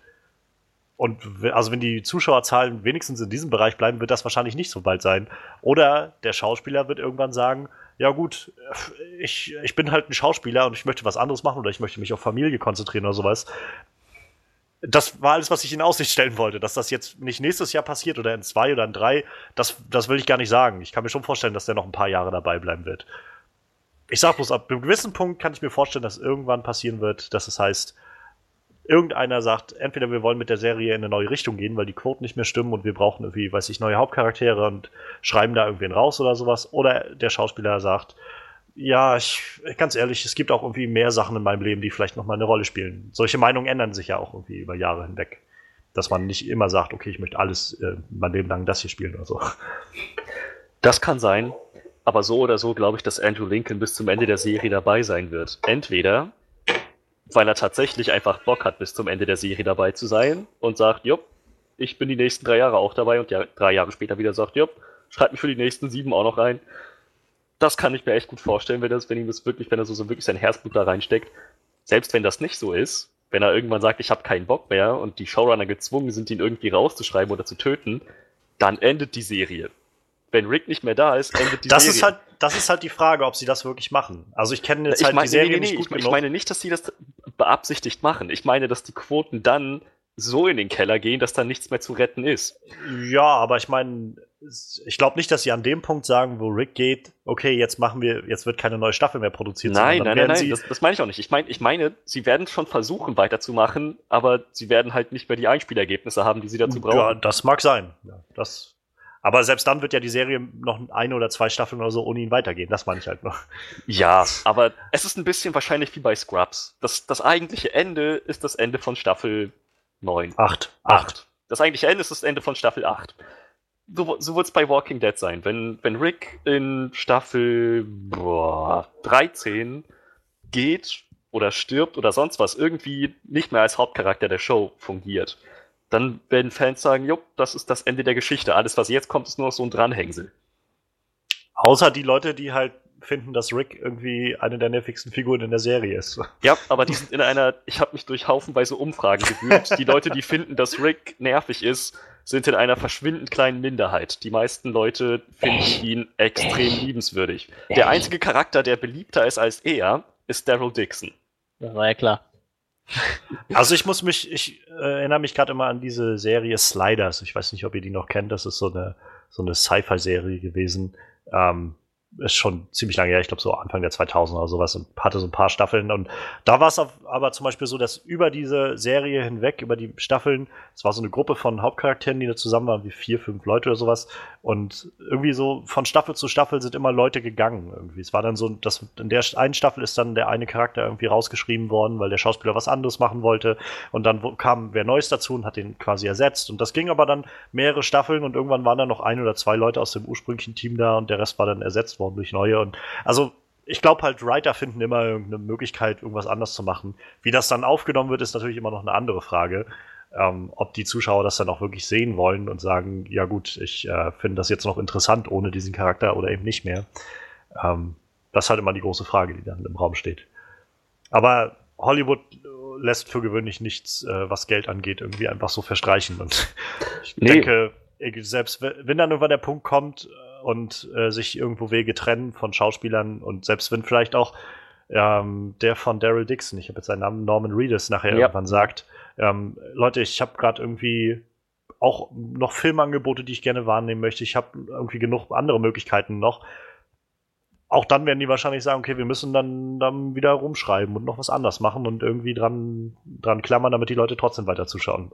Ja, aber ich, ich, ich stehe da halt auch auf der Seite, dass wenn der Hauptcharakter, um den sich so wirklich die Serie dreht, wenn der Schauspieler weg ist, kannst du das wegschmeißen. Funktioniert nicht mehr. Auch wenn du es versuchst, so, es ist so, ah, äh, du, du müsstest ja auch komplett von der Comic-Vorlage abweichen dann, ne? Das- ja, da das ist halt nämlich das noch am Problem. Leben. Ja, das, das ist Ich- dann halt das Problem, ne? Ähm, ich habe jetzt nicht, ich wollte jetzt nicht dafür plädieren, dass es eine gute Nee, Idee nee, ist, das weiß, zu tun. ich weiß, ich Ich weiß. sag bloß, ich glaube, das wird früher oder später passieren, dass sowas, dass sich Wege trennen werden. Entweder auf die eine oder die andere Art und Weise. Ich glaube, es ist, wäre auch nur bei ihm so krass, also. Also ich glaube, es sind andere Charaktere, die könntest du eher rausschreiben. Wahrscheinlich könntest du sogar Daryl eher rausschreiben, auch wenn es der liebste Charakter ist. Daryl ist nicht mal, ist nicht in den Comics dabei. Den haben sie für die Show eben. extra überhaupt erst Der ist aber auch nicht nachträglich in die Comics eingebaut worden, oder? Also Nee, den gibt's nee, immer nee. noch nicht, ne? Gut. Nee. Daryl ist halt so irgendwie, viele Leute sagen, das ist so ein Abklatsch von Dwight aus den Comics und auch Dwight gibt's in der Show. Also die haben schon ganz gut hingekriegt, Daryl einzuführen in der Show, also in, in der Serie und den ordentlich beliebt zu machen. So.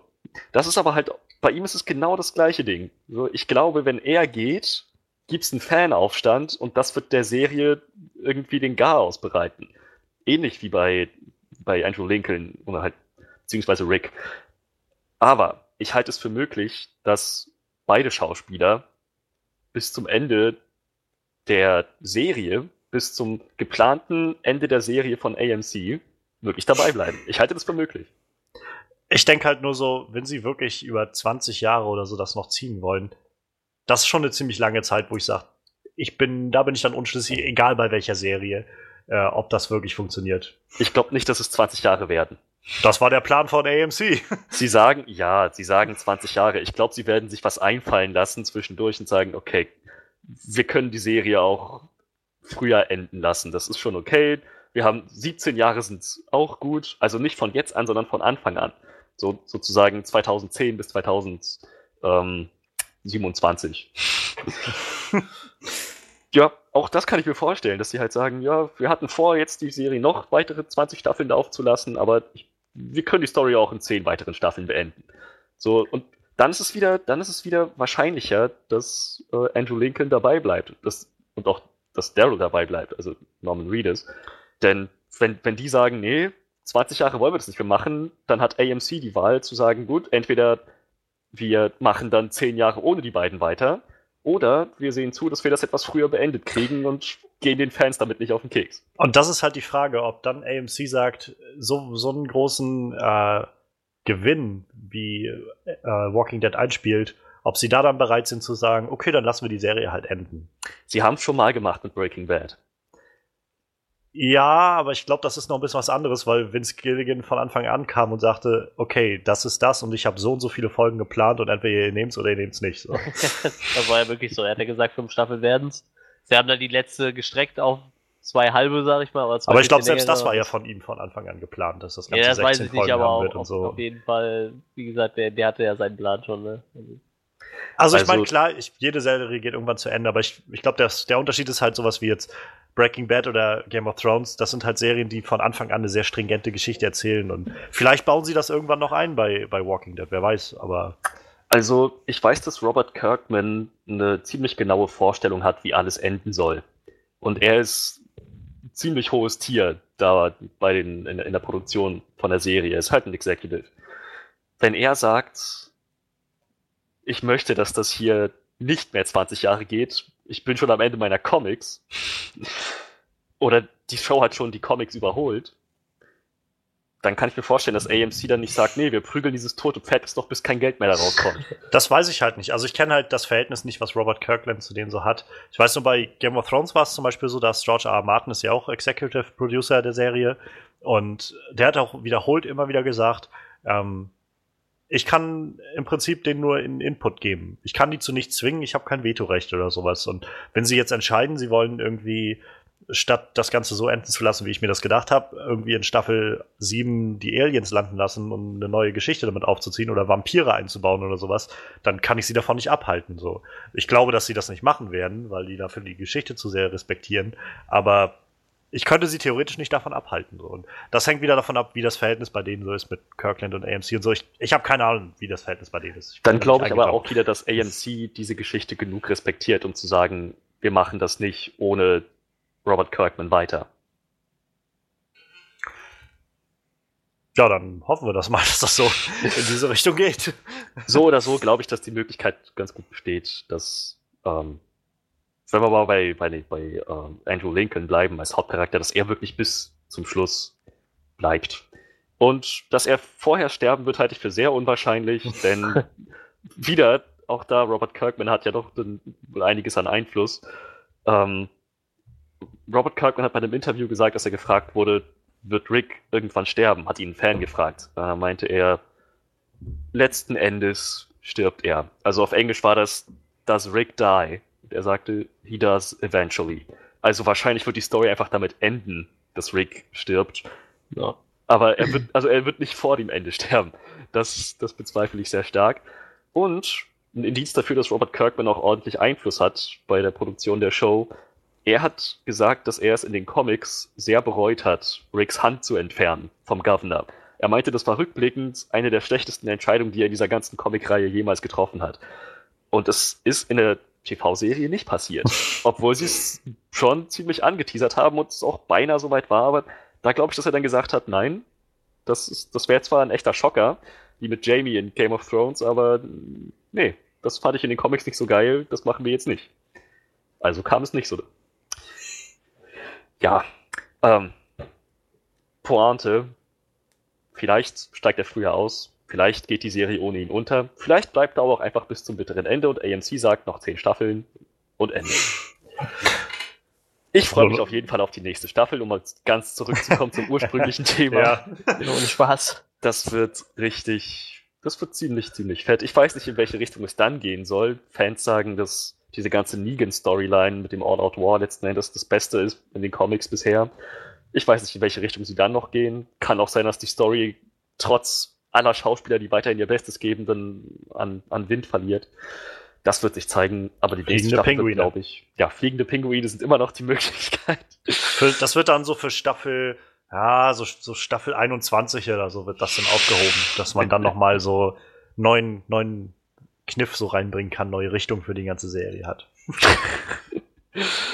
ähm, tja, das, das wird dann wahrscheinlich so der Punkt, wo dann die Fans sagen, nee, ich, ich möchte glauben, dass die Staffel, dass die Serie nach Negans Out War vorbei war. Diese nächste Staffel sind einfach nicht passiert. Fliegende Pinguine, ey. ja, aber so oder so. Die nächste Staffel wird, glaube ich, echt bombastisch. Bleibt abzuwarten. Es ist ja auch noch dieses Jahr schöner, das ist das Schöne an Serien so. Nicht wie bei, nicht wie bei Filmen, dass man so irgendwie jahrelang auf ein Sequel wartet. Nein, es geht einfach in sechs Monaten weiter. Tja. Insofern ähm, bleiben wir gespannt. Jetzt wird der äh, Talking Head on Walking Dead wahrscheinlich erstmal in Rente geschickt oder in Urlaub geschickt, sagen wir mal, für die nächsten paar Monate. Aber äh, wie Frederik ja schon gesagt hat, ihr könnt demnächst dann auch bald auf unserer Webseite onscreenreview.de mal seine, seine Review der neuesten Folge und auch so sein, seine Einschätzung der Staffel noch mal ein bisschen nachlesen. Äh, alles dann sehr spoiler-heavy und intensiver, als wir das hier machen können. An dieser Stelle machen wir einen Cut und ursprünglich wollte ich jetzt übergehen zu, äh, zu unserer Review für Ghost in the Shell, aber vorher wollte ich noch was einbringen, was ich von vergessen habe, nämlich Wabbalabadabdab! Rick und Morty Staffel 3 ist äh, überraschend angelaufen jetzt ähm, am 1. April. Also um das kurz in einen Kontext zu betten, die letzte Staffel Rick und Morty lief 2015. Ähm, die Serie ist von Dan Harmon, äh, dem kre äh, kreativen Kopf auch hinter Serien wie Community.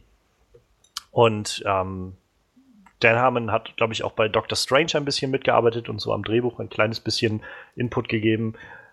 Und naja, die Serie lief 2000 äh, 15, glaube ich, in der zweiten Staffel und hat seitdem irgendwie tolle Ratings gehabt, unglaublich gute Kritiken bekommen von, äh, von den Kritikern halt, aber auch von Zuschauern unglaublich viel Rück Rückhalt bekommen.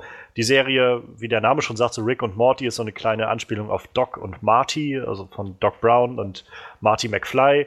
Ähm, nur statt dass äh, Rick und Morty durch die Zeit reisen, reisen sie vielmehr durch verschiedene Dimensionen. Rick ist halt so ein, naja, Wissenschaftler-Typ, verrückter alter Wissenschaftler und äh, eigentlich kein angenehmer Mensch, wenn man ehrlich ist. Morty ist sein Enkel und wird mit ihm, äh, wird von ihm dann immer so auf seine Abenteuer mitgenommen. Und 2015, die zweite Staffel, war nicht, zum einen sehr grandios gemacht und zum anderen endete sie mit einem massiven Cliffhanger, äh, bei dem Rick letztendlich im Space-Gefängnis war, weil er sich eingeliefert hat äh, selbst.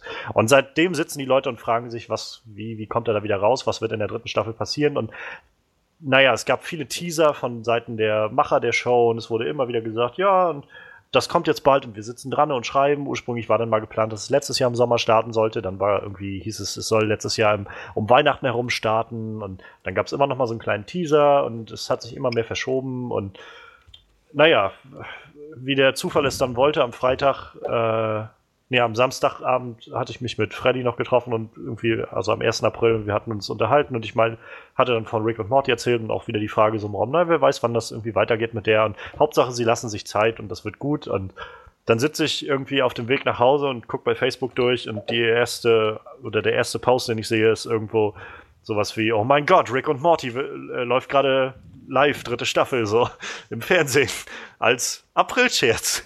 Und das ist irgendwie das größte Rick und Morty-Ding, was man so, was irgendwie geht, habe ich das Gefühl. Das ist, bringt das so auf den Punkt. Also im Fernsehprogramm auf Adult Swim war, glaube ich, angegeben, dass Dragon Ball Super kommen sollte. die neue Dragon Ball Serie. Und ja, stattdessen lief halt die erste Folge Rick und Morty. Und für alle, die sie da dann nicht gesehen haben, lief das dann für noch einen halben Tag oder so im Netz auf der Adult Swim Webseite so in der Schleife, diese eine Folge, diese 22 Minuten oder was es sind. Und ähm, ich kann halt nur sagen, diese, diese erste Folge hat es wieder so auf den Punkt gebracht, was diese Serie so groß macht, so, so einzigartig auch macht. Der Humor ist nicht nur sehr außergewöhnlich, äh, es ist auch oft so sehr, sehr reflektierend über so Popkultur, über ähm, Dinge, die so in, in der in unserer Welt passieren und werden immer wieder aufgegriffen. Und dazu kommen halt so Running Gags, die irgendwie seit der ersten Staffel durchlaufen und alles noch interessanter machen. Äh, wie immer wird kein Blatt vor den Mund genommen. Es ist ein, äh, ich denke mal, auch R-rated, jedenfalls wird sehr viel geflucht und so in der Serie. und es ist, es ist ziemlich, ziemlich abgefuckt und cool. Also allein die Easter Eggs, die jetzt in dieser neuen Folge drin waren, waren schon wieder sehr, sehr geil. Es gab einen Moment, ähm, wo es darum ging, dass Rick in diesem Space-Gefängnis sitzt, relativ am Anfang der Folge, und wird von einem Außerirdischen äh, verhört, der von Nathan Fillion gesprochen wird. Und der, um ihn zu verhören, sind sie quasi in Ricks Verstand äh, und haben sich dann da eingenistet und sie wollen Rick dazu überreden, dass er ihnen ver, äh, quasi äh, sagt, wie er seine Portal Gun macht, was daran das Geheimnis ist. Und naja, es, es führte dazu, dass Rick sich überreden li ließ, ihm das zu zeigen, wie er das gemacht hat. Und dann erstellen sie quasi in seinem Gedankenpalast äh, so eine virtuelle Realität und diese Erinnerung nach, die er da hat. Und man sieht dann quasi den jüngeren Rick, wie er dann in seiner Garage sitzt und werkelt. Und wie dann einem schlauen Zuschauer gleich aufgefallen ist, diese Garage, in der Rick sitzt, ist so ziemlich eins zu eins ein Nachbau des Hauses von Walter White aus Breaking Bad so dass er da quasi auch in der Garage gesessen hat, die mit die gleich der gleiche Aufbau mit den Hecken davor in diesem Haus, diesem einstöckigen Haus und so. Es ist einfach herrlich und so voll mit Easter Eggs und Anspielungen ist halt die ganze Folge.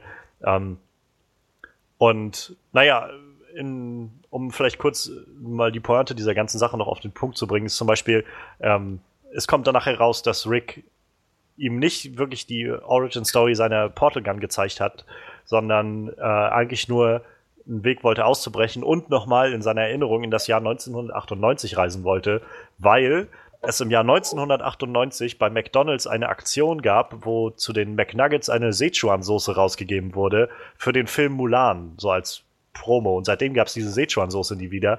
Und deshalb hat er sich quasi in seinem Gedanken nach 1998 versetzen lassen, um nochmal diese Sichuan-Soße essen zu können.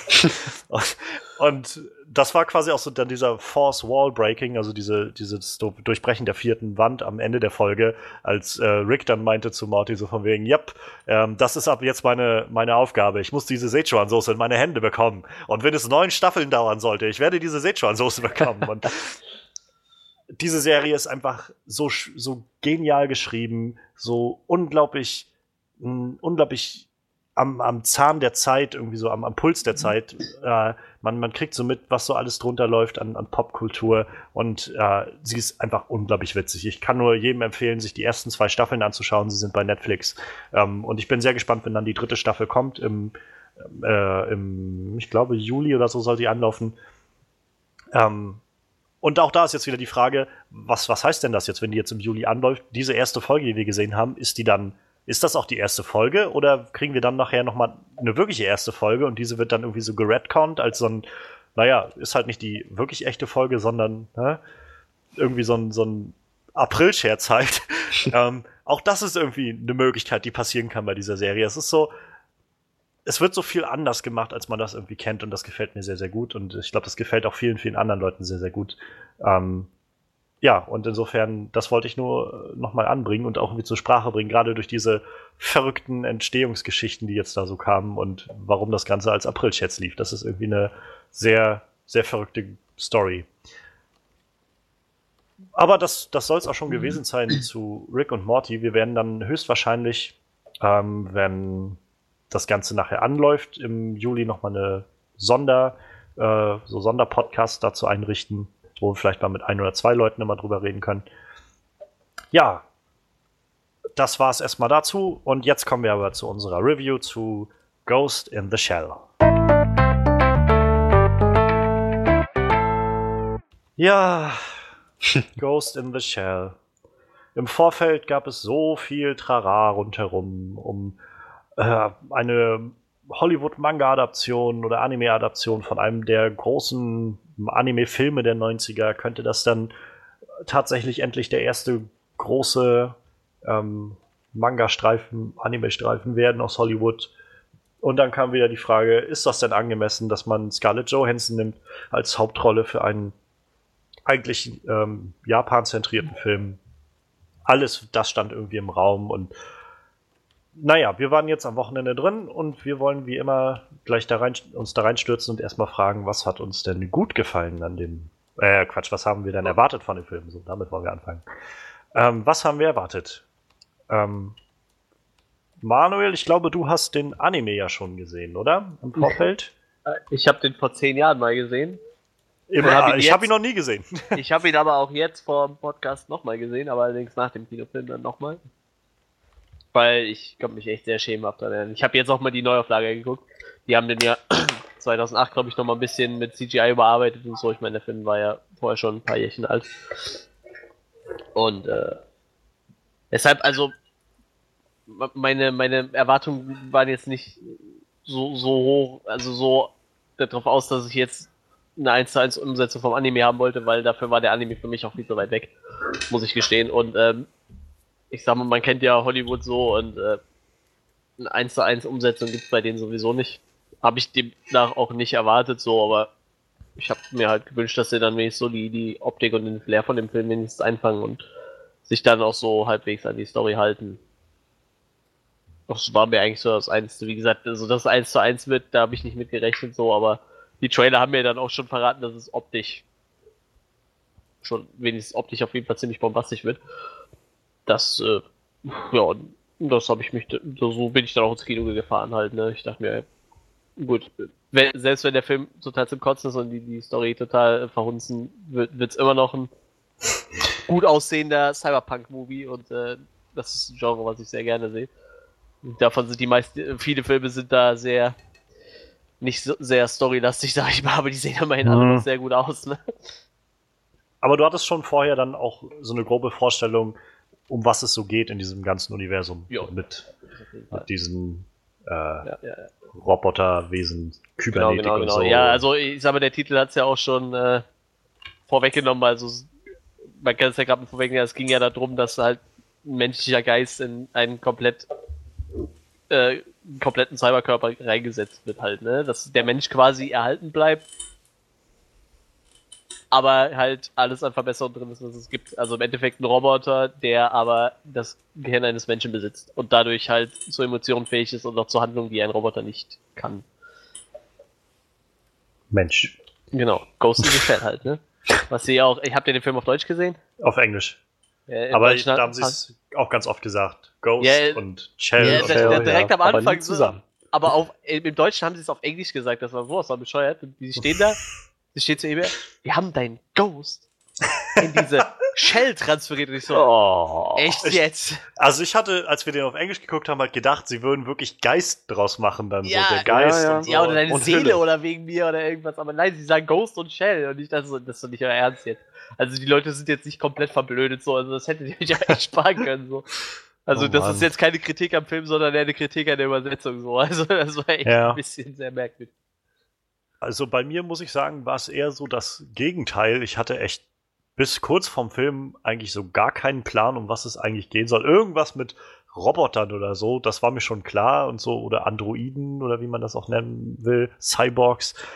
Aber ich habe davon ab keine wirkliche Vorstellung gehabt. Und ich muss ganz ehrlich sagen, dass die Trailer mir auch da nicht viel gegeben haben bis dahin. Ich habe in jedem Trailer irgendwie so coole visuelle Sachen gesehen irgendwie Ja. und coole Effekte und, und so, aber ich habe irgendwie nie das Gefühl gehabt, dass ich jetzt so wirklich weiß, um was es eigentlich gehen soll in dem Film. Ja. Und irgendwie, also ich habe dann irgendwann auch gesagt, vielleicht ist das auch gar nicht schlecht, dann gehst du mal wieder in so einen Film, ohne eine wirkliche Vorstellung davon zu haben. Und äh, naja, dann, dann schaust du mal, was bei rumkommt.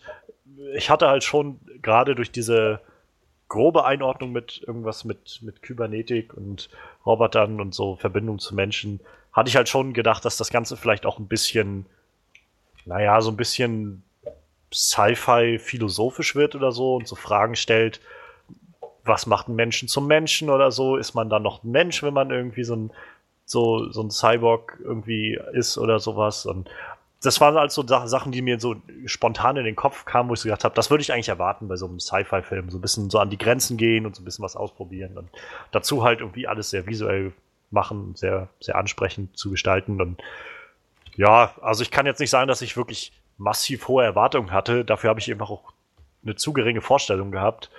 Vielmehr war das so, dass ich einfach so gedacht habe, es sieht irgendwie interessant aus und ich glaube, das könnte cool werden. Mal schauen, was dabei rauskommt.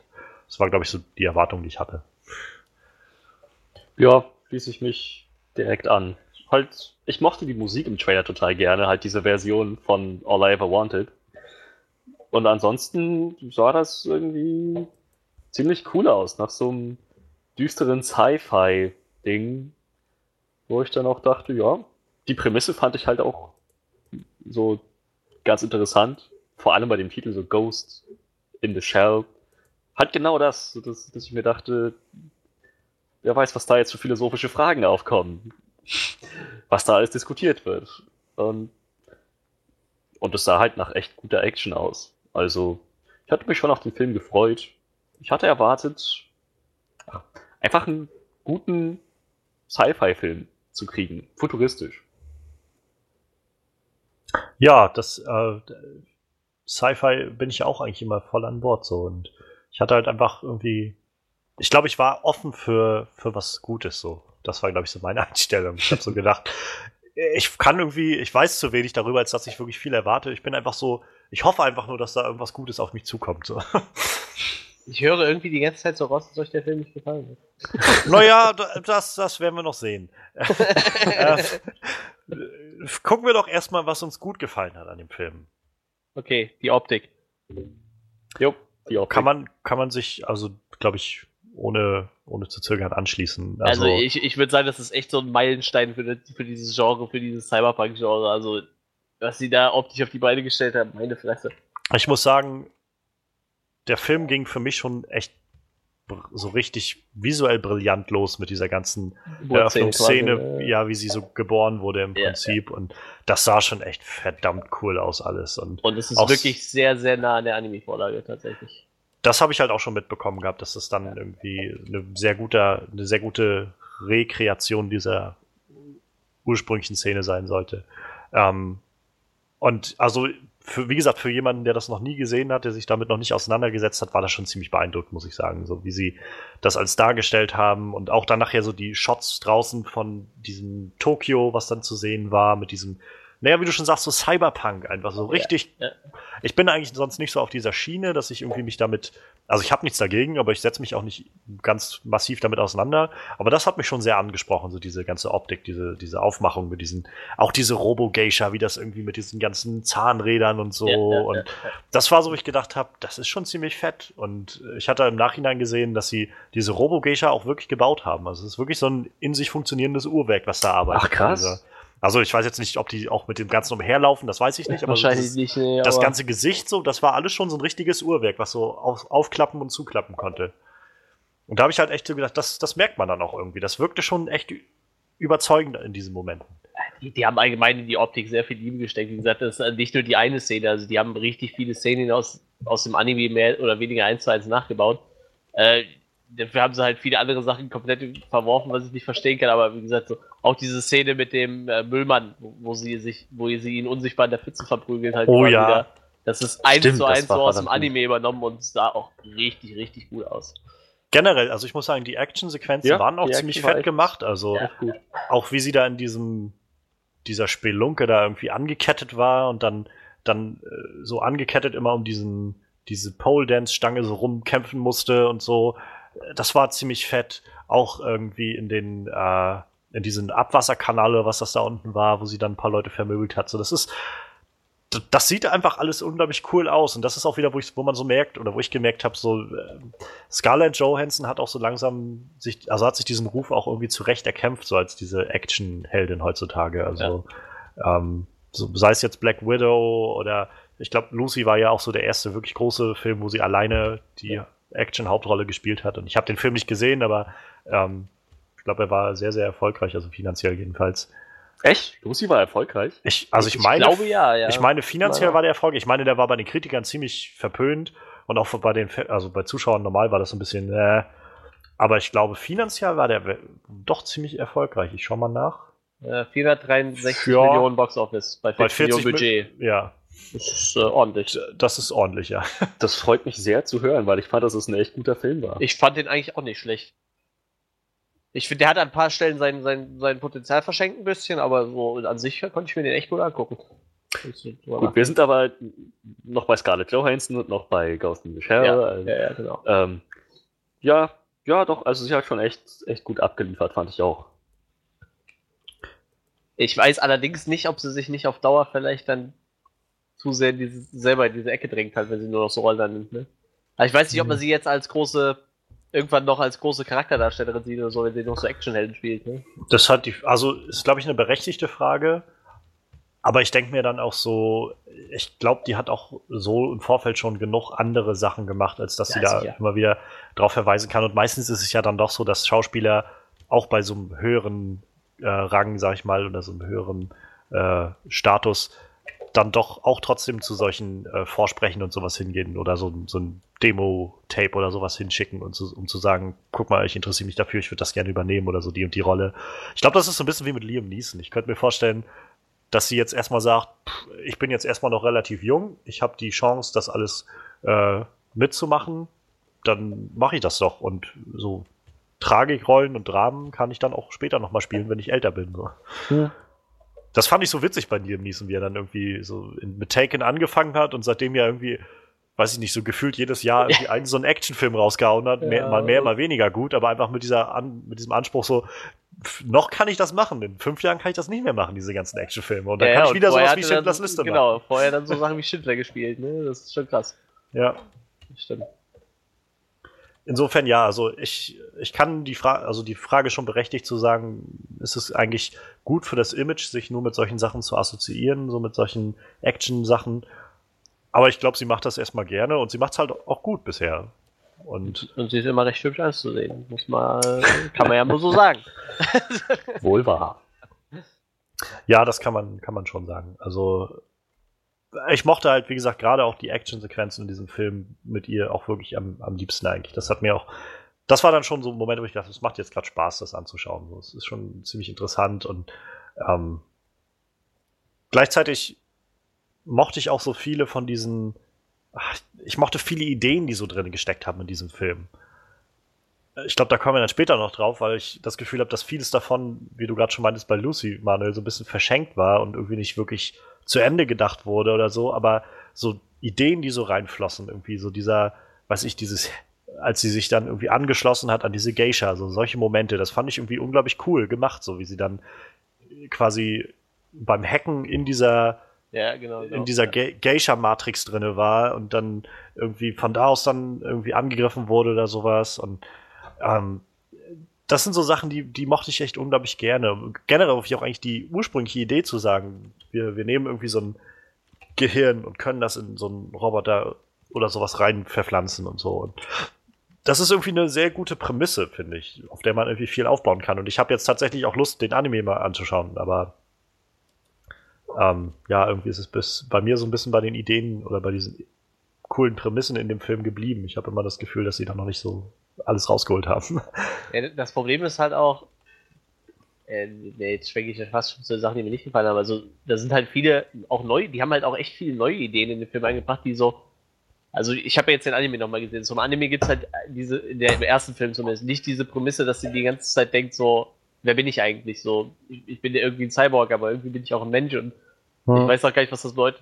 Das gibt's im Anime gar nicht. Also im Anime ist sie sich vollkommen bewusst, dass sie zwar irgendwie immer noch ein Mensch ist, aber halt einfach nur, also dass sie ein Mensch in einem Cyborg-Körper ist, so halt. Ne? Sie ist sich schon dessen vollkommen bewusst und hat gar nicht diesen inneren Konflikt wie in dem Film. Aber ich fand den Ansatz in dem Film echt gut, aber ich finde, da hätte man der hätte auch deutlich mehr Potenzial gehabt irgendwie. So. Ganz genau. Das ist halt das Problem so. Also, wie gesagt, ich mag halt total gerne, dass sie viele Hommagen an den Anime gebracht haben, aber so, in manchen Stellen denke ich mir so, wenn, wenn ihr dann irgendwas Neues erfindet, dann solltet ihr es vielleicht doch zu Ende denken, so, oder lasst es so, wie es im Film ist halt. Ja.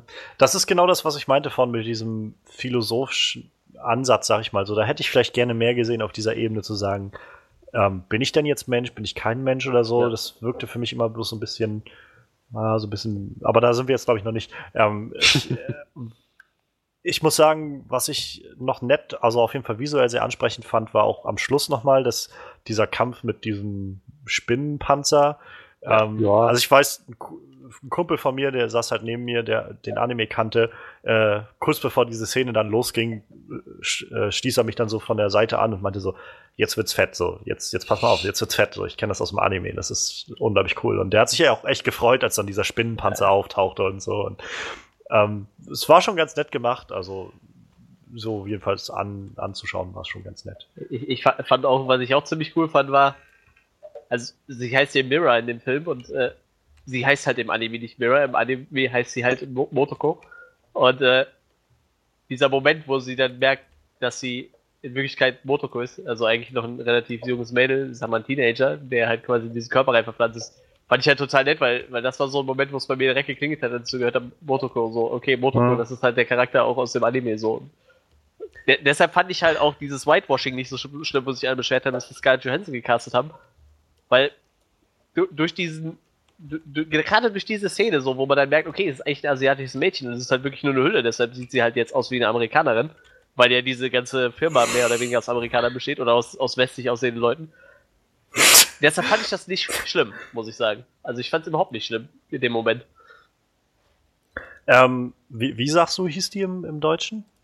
Äh, Mirror. Bin ich gerade auch darauf aufmerksam Also geworden. im, im Englischen hieß sie halt Major. Yep. Ja, ne, Ma- Major heißt ja auch. Major Mirror Killen, das ist ihr Name. Major Oh. ist ja nur ihr Nickname eigentlich. Also dieses Mirror wird auch nicht so oft erwähnt, aber eigentlich heißt sie Mirror. Major so. heißt sie, heißt sie im äh, Deutschen auch. Also Dachte, das ist so ihr. Nickname in, in dieser Einheit halt, ne? Das ist der Major, weil sie quasi Ah, auch okay. was. Also, also alles gut, die heißt wirklich Major.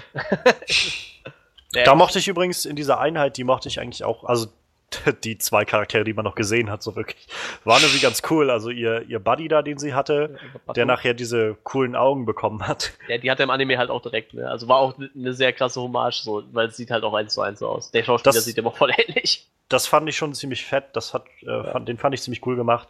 Und äh, auch den, diesen japanischen äh, ja, Leiter dieser Einheit irgendwie, den fand ich auch ziemlich gut gemacht. Ich Ja, mochte also aber auch diesen. Cool, cooler Charakter so. Also du, du meinst den alten, den ganzen Genau. Chef. Ja, ja. Ja, ich, ich mochte aber auch diesen, äh, den, den anderen Asiaten, den man auch nachher nochmal sieht, der Ja. äh, so nichts von diesen, von, von den Verbesserungen hält halt, ne? Und noch, das Aber- ist eigentlich im Anime sogar ein richtig wichtiger Charakter, im, im Film halt eher nicht so, aber ich fand Das war halt das, also es gab noch andere Charaktere da drin, aber ich habe irgendwie das Gefühl, ich habe von denen nichts gesehen. So, es war so, die waren mal da. So. Ja, ja, wie gesagt, der Und- ist mir halt noch in Erinnerung geblieben, weil der halt relativ tragend im Anime ist auch, aber. Aber das Geilste war die Szene mit dem, wo sie versuchen, den Alten umzubringen und der so sagt, äh, ich weiß nicht, was, wie, wie sie es im Englischen übersetzt haben, im Deutschen steht da halt, äh, du sollst keine Hasen schicken, um einen Fuchs zu töten. Fand ich Ja, total gut. ja, das war genau auch gesagt. Ja, der, der Satz war einfach nur total geil. Streck die nieder, du sollst keine Hasen schicken, um einen Fuchs zu töten. sehr, sehr schön. Der, ich fand den super, den Kerl. Also der hat Spaß gemacht, dem zuzuschauen. So. Und es war halt auch eine dieser Szenen, die ich im Trailer einfach nur unglaublich cool ge, so, so geschossen fand, irgendwie, wie er dann so äh, diese Knarre, diesen Revolver nach oben nimmt und so die Kugeln rausfallen lässt aus der Trommel. Das fand ich, sieht so cool aus bei dem, weil er auch so, der guckt dann so nach unten auf diesen Leichnam runter und hält diese, die, den Revolver so hoch, ohne rein zu, rauf zu gucken und die ganzen Hülsen fallen alle raus. Das sah super aus, finde ich. Weißt du eigentlich, wer das ist? Der ich, Alte? kannte, ich kannte den Schauspieler, aber Das ich ist äh, jetzt nicht konkret. Takeshi von Takeshis Castle. Hast Ja, du. Takeshis Castle gesehen? Kennst du das? Ja, ich kenne das, Ja, aber ja. ich hätte jetzt nicht mehr im Kopf, wie Takeshi davon aussah. Dafür ist es ja, dann ja, zu ist auf lange jeden her. Fall der, dieser alte, der Asiate, der da zum Schluss kam. In Japan eine richtig krass beliebte Werbefigur. So, der hängt halt auch auf jedem zweiten Hochhaus mit seinem Gesicht und wirbt äh, ein Bier oder so. richtig gut. Der ist da echt ein total beliebter äh, Charakter, Schauspieler. Ich weiß ich nicht, alles Mögliche macht er, glaube ich. Habe ich aber auch gerade erst gelesen, tatsächlich. Aber äh, schön. Finde ich gut. Takeshi Kitano heißt der Mann. ja, genau. Ja, aber der hat in vielen Sachen mitgespielt, wenn ich das hier gerade so Ja. richtig sehe. Aber durchaus alles japanisch. Ja, aber äh, lustig halt, das ist wirklich einer der beliebtesten Ja. japanischen Schauspieler, so dass sie den dann dafür nehmen, fand ich, ist, ist irgendwie nett.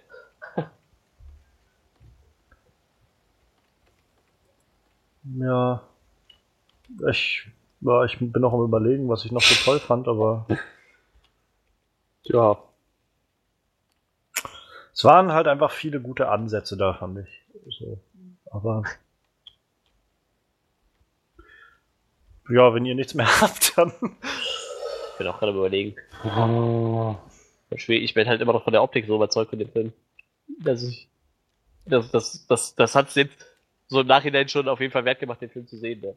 Ich glaube, das hat, also viele Leute haben das ja auch sehr mit Blade Runner verglichen, so diese, diese Aufnahmen aus Tokio dann so mit diesen riesigen Ja, ja. Figuren und so und Also ich sag mal, dieses Cyberpunk-Ding ist halt auch echt, äh, ich sag mal, die haben schon recht relativ festgefahrenen Stil, ne? Aber äh, einen coolen Stil halt, ne? Aber Ja. die sind sich ja alle relativ ähnlich, diese Filme. Allerdings äh, alles deutlich mehr aufgepumpt wie der Anime, ne? Ich bringe jetzt ab und zu mal so Anime-Referenzen, weil es halt irgendwie auf passt, jeden Fall macht das gerne. Macht das gerne. Also im, im Anime ist es halt einfach eine relativ schlichte Großstadt, sag ich mal. Ne? Zwar schon Ja. ein bisschen, so wenn die durch die Straße gehen, sind die Läden schon ein bisschen abgefahrener, aber da hast du jetzt diese riesen Werbung nicht. Aber das tut dem Film jetzt auch keinen Abbruch. Ne? Ich mochte eine Szene noch sehr gerne. Ähm, das war die Szene, wo sie den Müllmann ähm, da äh, verhört haben. Und wenn ich, ja, wenn ich ehrlich ja. bin, war das die eine der einzigen Szenen in dem Film, die irgendwie mich emotional berührt haben. Weil das war wirklich, wo der auf einmal meinte, irgendwie, so mal, ich will zu meiner Tochter, ich will zu meiner Frau und sie dann aufgeklärt haben, okay, der hat keine Tochter, keine Frau, so. das war ein Moment, wo, wo ich saß und dachte so, oh Mann, dieser arme Mann. Das ist doch so ein trauriges Schicksal. Jetzt hast du Erinnerungen in deinem Kopf, die nicht mal deine sind und, und machst dir Sorgen um Leute, die nicht mal existieren und so. Und das war sowas, was mich tatsächlich nochmal erreicht hat, wo ich gedacht habe, so, das ist schon echt scheiße. Und, und das hat mich dann doch sehr berührt irgendwie. Ja, und dann auch, was der Ba- Batu gesagt hat, ne? Ja, wenigstens äh, glaubt, er hätte eine Frau und ein Kind, ne? So nach dem Motto. Ja, ja. Auch eine, äh, ja, relativ eins zu eins von, vom Anime übernommen halt, ne? Hm. mit einem anderen Hintergrund, da komme ich nachher mal drauf zurück, aber die Szene, diese Verhörszenen und so mit, mit, mit dem Müllmann, dem sie halt eingeredet haben, er hätte eine Frau und ein Kind, das ist schon wieder eins zu eins übernommen gewesen.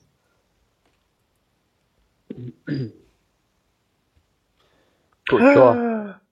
Wisst ihr, was ich gerade sehe? Noch nicht. Der Typ, der, äh, wie heißt er?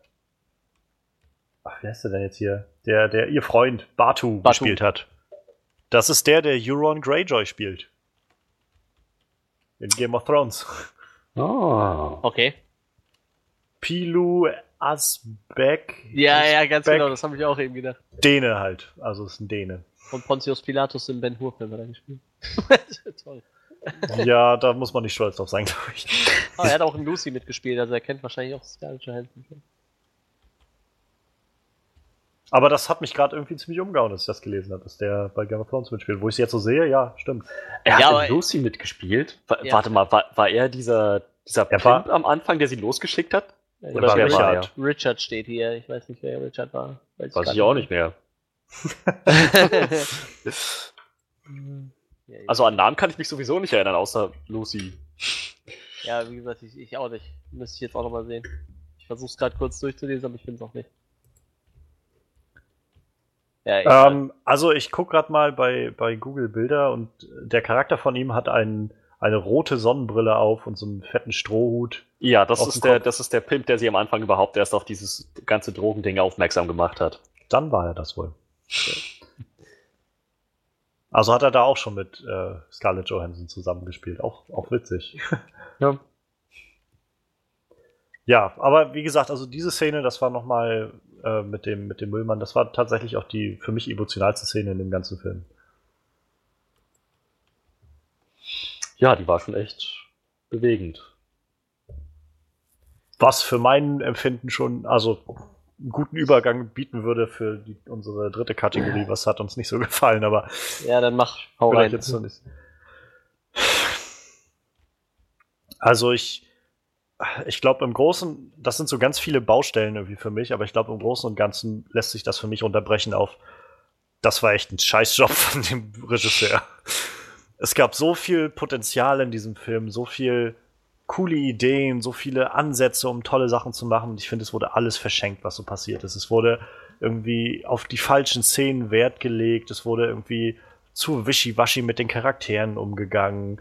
Ähm, wie gesagt, wenn irgendwie diese eine Verhörszene mit dem willkürlichen, äh, mit dem willkürlichen äh, Müllmann Nummer 3 irgendwie die emotionalste in deinem ganzen Film ist, dann, dann läuft irgendwas schief, glaube ich. Weil, also, mir ist schon bewusst geworden, was jetzt ihr Problem war, also was jetzt irgendwie äh, Majors Problem war auf der Suche nach sich selbst und so. Aber das, finde ich, war alles so, so, weiß ich nicht, halbherzig angegangen worden und wurde dann immer wieder irgendwie verworfen. Und dann gab es irgendwie so Lücken in der Erzählung, wo man dann auch nicht wusste, wie sie jetzt von dem einen Punkt zum anderen kommt. Und es wirkte einfach alles irgendwie gehetzt und zu sehr verworren und ich weiß nicht, das ist, das hat mich alles überhaupt nicht zufriedengestellt und dann halt auch die Auflösung letztendlich mit diesem komischen Terroristen, den sie da verfolgt hat und dann war er auf einmal doch einfach nur der Gute sozusagen, der einfach nur das Richtige machen wollte und, ja. und dann wurde so wieder völlig vergessen, dass der irgendwie einfach unschuldige Leute gekillt hat. Er hat diesen Müllmann ferngesteuert und umgebracht und all das irgendwie, und selbst so, so Plotholes, die sie irgendwie ansprechen, werden dann nicht beantwortet. Sowas wie, wo haben die Müllmänner die Waffen her? So, das war auch mein erster Gedanke irgendwie. Waren das nicht gerade noch Müllmänner? Der hat die gehackt. Laufen Müllmänner da normalerweise mit Waffen rum oder wie? Und alles das hat mich hat irgendwie mal dazu geführt, dass ich gedacht habe, was machen die da gerade aus diesem Film? So, so ein toller Film irgendwie. Also so ein gutes Story-Potenzial, was da drin steckt. Und trotzdem wird das alles irgendwie über den Haufen geworfen. Und das, das fand ich halt sehr, sehr schade, sehr, sehr traurig eigentlich, wenn ich ehrlich bin. Ja, ja. und vor allem, äh, die, die, könnten sich als Ausrede nicht mal setzen, so, das war ja Film, man kann nicht in einem Film alles abarbeiten, so, da müsste schon mal so, äh, nee, also der Anime, der ist 80 Minuten lang so, und da gibt's keine offenen Fragen, so, und der ist von vorne bis hinten flüssig, so, also, das hätte man in dem Film auch irgendwie schlüssiger machen können. So, wie gesagt, diese ganzen offenen Fragen, so, da, da wäre definitiv Zeit für gewesen, die, die ja. zu erklären. Definitiv. Man hätte das einfach nur anders aufziehen müssen, das Ganze, glaube ich. Also, ich finde ja nicht mal, dass die, es ist ja nicht mal so, dass ich sage, die Story an sich war irgendwie Murks oder so. Ähm, ich finde, da hätte man schon was Interessantes rausziehen können, nur hat sich, finde ich, also, ich, wie gesagt, ich denke, es liegt sehr stark am Regisseur. Es wurde sich sehr viel einfach ein Bein gestellt dabei. Also, diese ganze Nummer mit diesem Terroristen, am Anfang sitzt du halt und denkst okay, was ist das hier? Irgendwie komischer Scheiß passiert und so. Und dann, dann es nachher, wie gesagt, diese Szene mit diesem Müllmann. Und das war für mich so ein, oh Mann, dieser arme Mann, das ist schon echt scheiße. Also, was für ein Arschloch so ungefähr. Und dann ist sie, kommt sie bei dem Typen an, bei diesem Terroristen. Und der erzählt ihr irgendwie fünf Minuten einfach was. Und danach ist sie so sofort überzeugt und sagt so, okay, gut, dann wurden mir wohl bloß Lügen erzählt, so. Ich habe vorhin gesehen, wie jemandem einfach so Inform also irgendwie Erinnerungen eingepflanzt werden in den Kopf, aber das wird bei diesem äh, wird bei diesem Typen hier garantiert nicht der Fall sein. Das ist einfach nur, äh, ich wurde angelogen so. Das, das, das wirkte überhaupt nicht überzeugend auf mich. Dann ist sie sofort losgerannt und hat gesagt, jupp, dann äh, vertraue ich jetzt niemandem mehr und so. Und ich finde, dieser Weg hätte viel, viel besser dargestellt werden müssen, diese, dieser Selbstfindungsweg, den sie hat. Und dann steht sie einfach mal bei ihrer Mutter vor der Tür und, und geht dann da rein, einfach so aus dem Nichts. Und, und dann sitzen sie da am Tisch und mein Gedanke war so an dem Moment, hm, die werden sich jetzt auch fragen. Und, und, und nu? Ich, ich weiß nicht, ich, wollt, ich weiß ja nicht mal, warum ich hier bin. So, naja, ich habe sie auch einfach nur reingelassen, weil meine Katze sie mochte. Also, ja, ähm, schönes Wetter draußen. Das, ich weiß nicht, das ist alles so Sachen, wo ich denke, das sind ganz tolle Ideen, so aber man muss es auch gut aufziehen. Ja. Ja, leider viel, viel verschenktes Potenzial.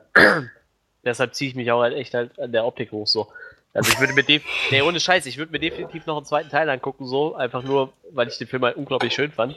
Gut, der wird wahrscheinlich nicht passieren, der zweite Teil. Nee, glaube ich auch nicht. Ähm, bietet sich auch irgendwie nicht so an, finde ich. Aber ähm, der Film hat bei einem Produktionsbudget von 110 Millionen Dollar, ähm, was heißt mit, ähm, damit er irgendwie plus minus null ist, muss er wohl 200 einspielen. Der hat an seinem ersten Wochenende in Amerika 18 Millionen Dollar eingespielt. Und weltweit steht er jetzt nach dem ersten Wochenende bei 58 Millionen Dollar. Das heißt, er muss noch ungefähr sein Vierfaches äh, nochmal einspielen, damit er letztendlich plus minus null ist. Das ist schon schwierig. Das ist eh schon sag ich mal, ein schwieriges, nicht Genre, aber also ich sag mal, viele Leute haben schon Vorteile, wenn die hören Anime-Verfilmung. Das ist so, glaube ich, das erste Problem, was du hast. Und wenn du dann noch einen Film hast, der die Kritiker schon nicht über, wirklich überzeugt Ja. und so, dann, dann, dann, dann, Ich glaube, dann packst du es auch nicht. ich glaube, dazu kommt aber auch das, was, was wir jetzt auch schon so ein bisschen beschrieben haben. Diese Trailer waren auch so nichtssagend. Und wenn du halt irgendwie dann keine Ahnung davon hast, dann sitzt du auch und denkst so, ja, ich weiß jetzt auch nicht, ob ich dafür Geld ausgeben will. Ja, das spricht halt das Fanboy-Herz an. Also genau, so wenn, wenn als du halt weißt, um was es ja. geht, so, dann eben. bist du halt, glaube ich, voll an Bord. So, aber Und das Wenn du merkst das du halt halt in dem Film weißt. halt auch total oft. Ja, weil, wie gesagt, diese Szenen, die sie wirklich eins zu eins aus dem Anime übernommen haben. Ich sag mal, für dich jetzt, der den Anime nicht gesehen hat, war das eine coole Actionsequenz, aber dir war es doch scheißegal, dass es zu eins vom Anime übernommen war, weil du kennst ihn Ja. sowieso nicht.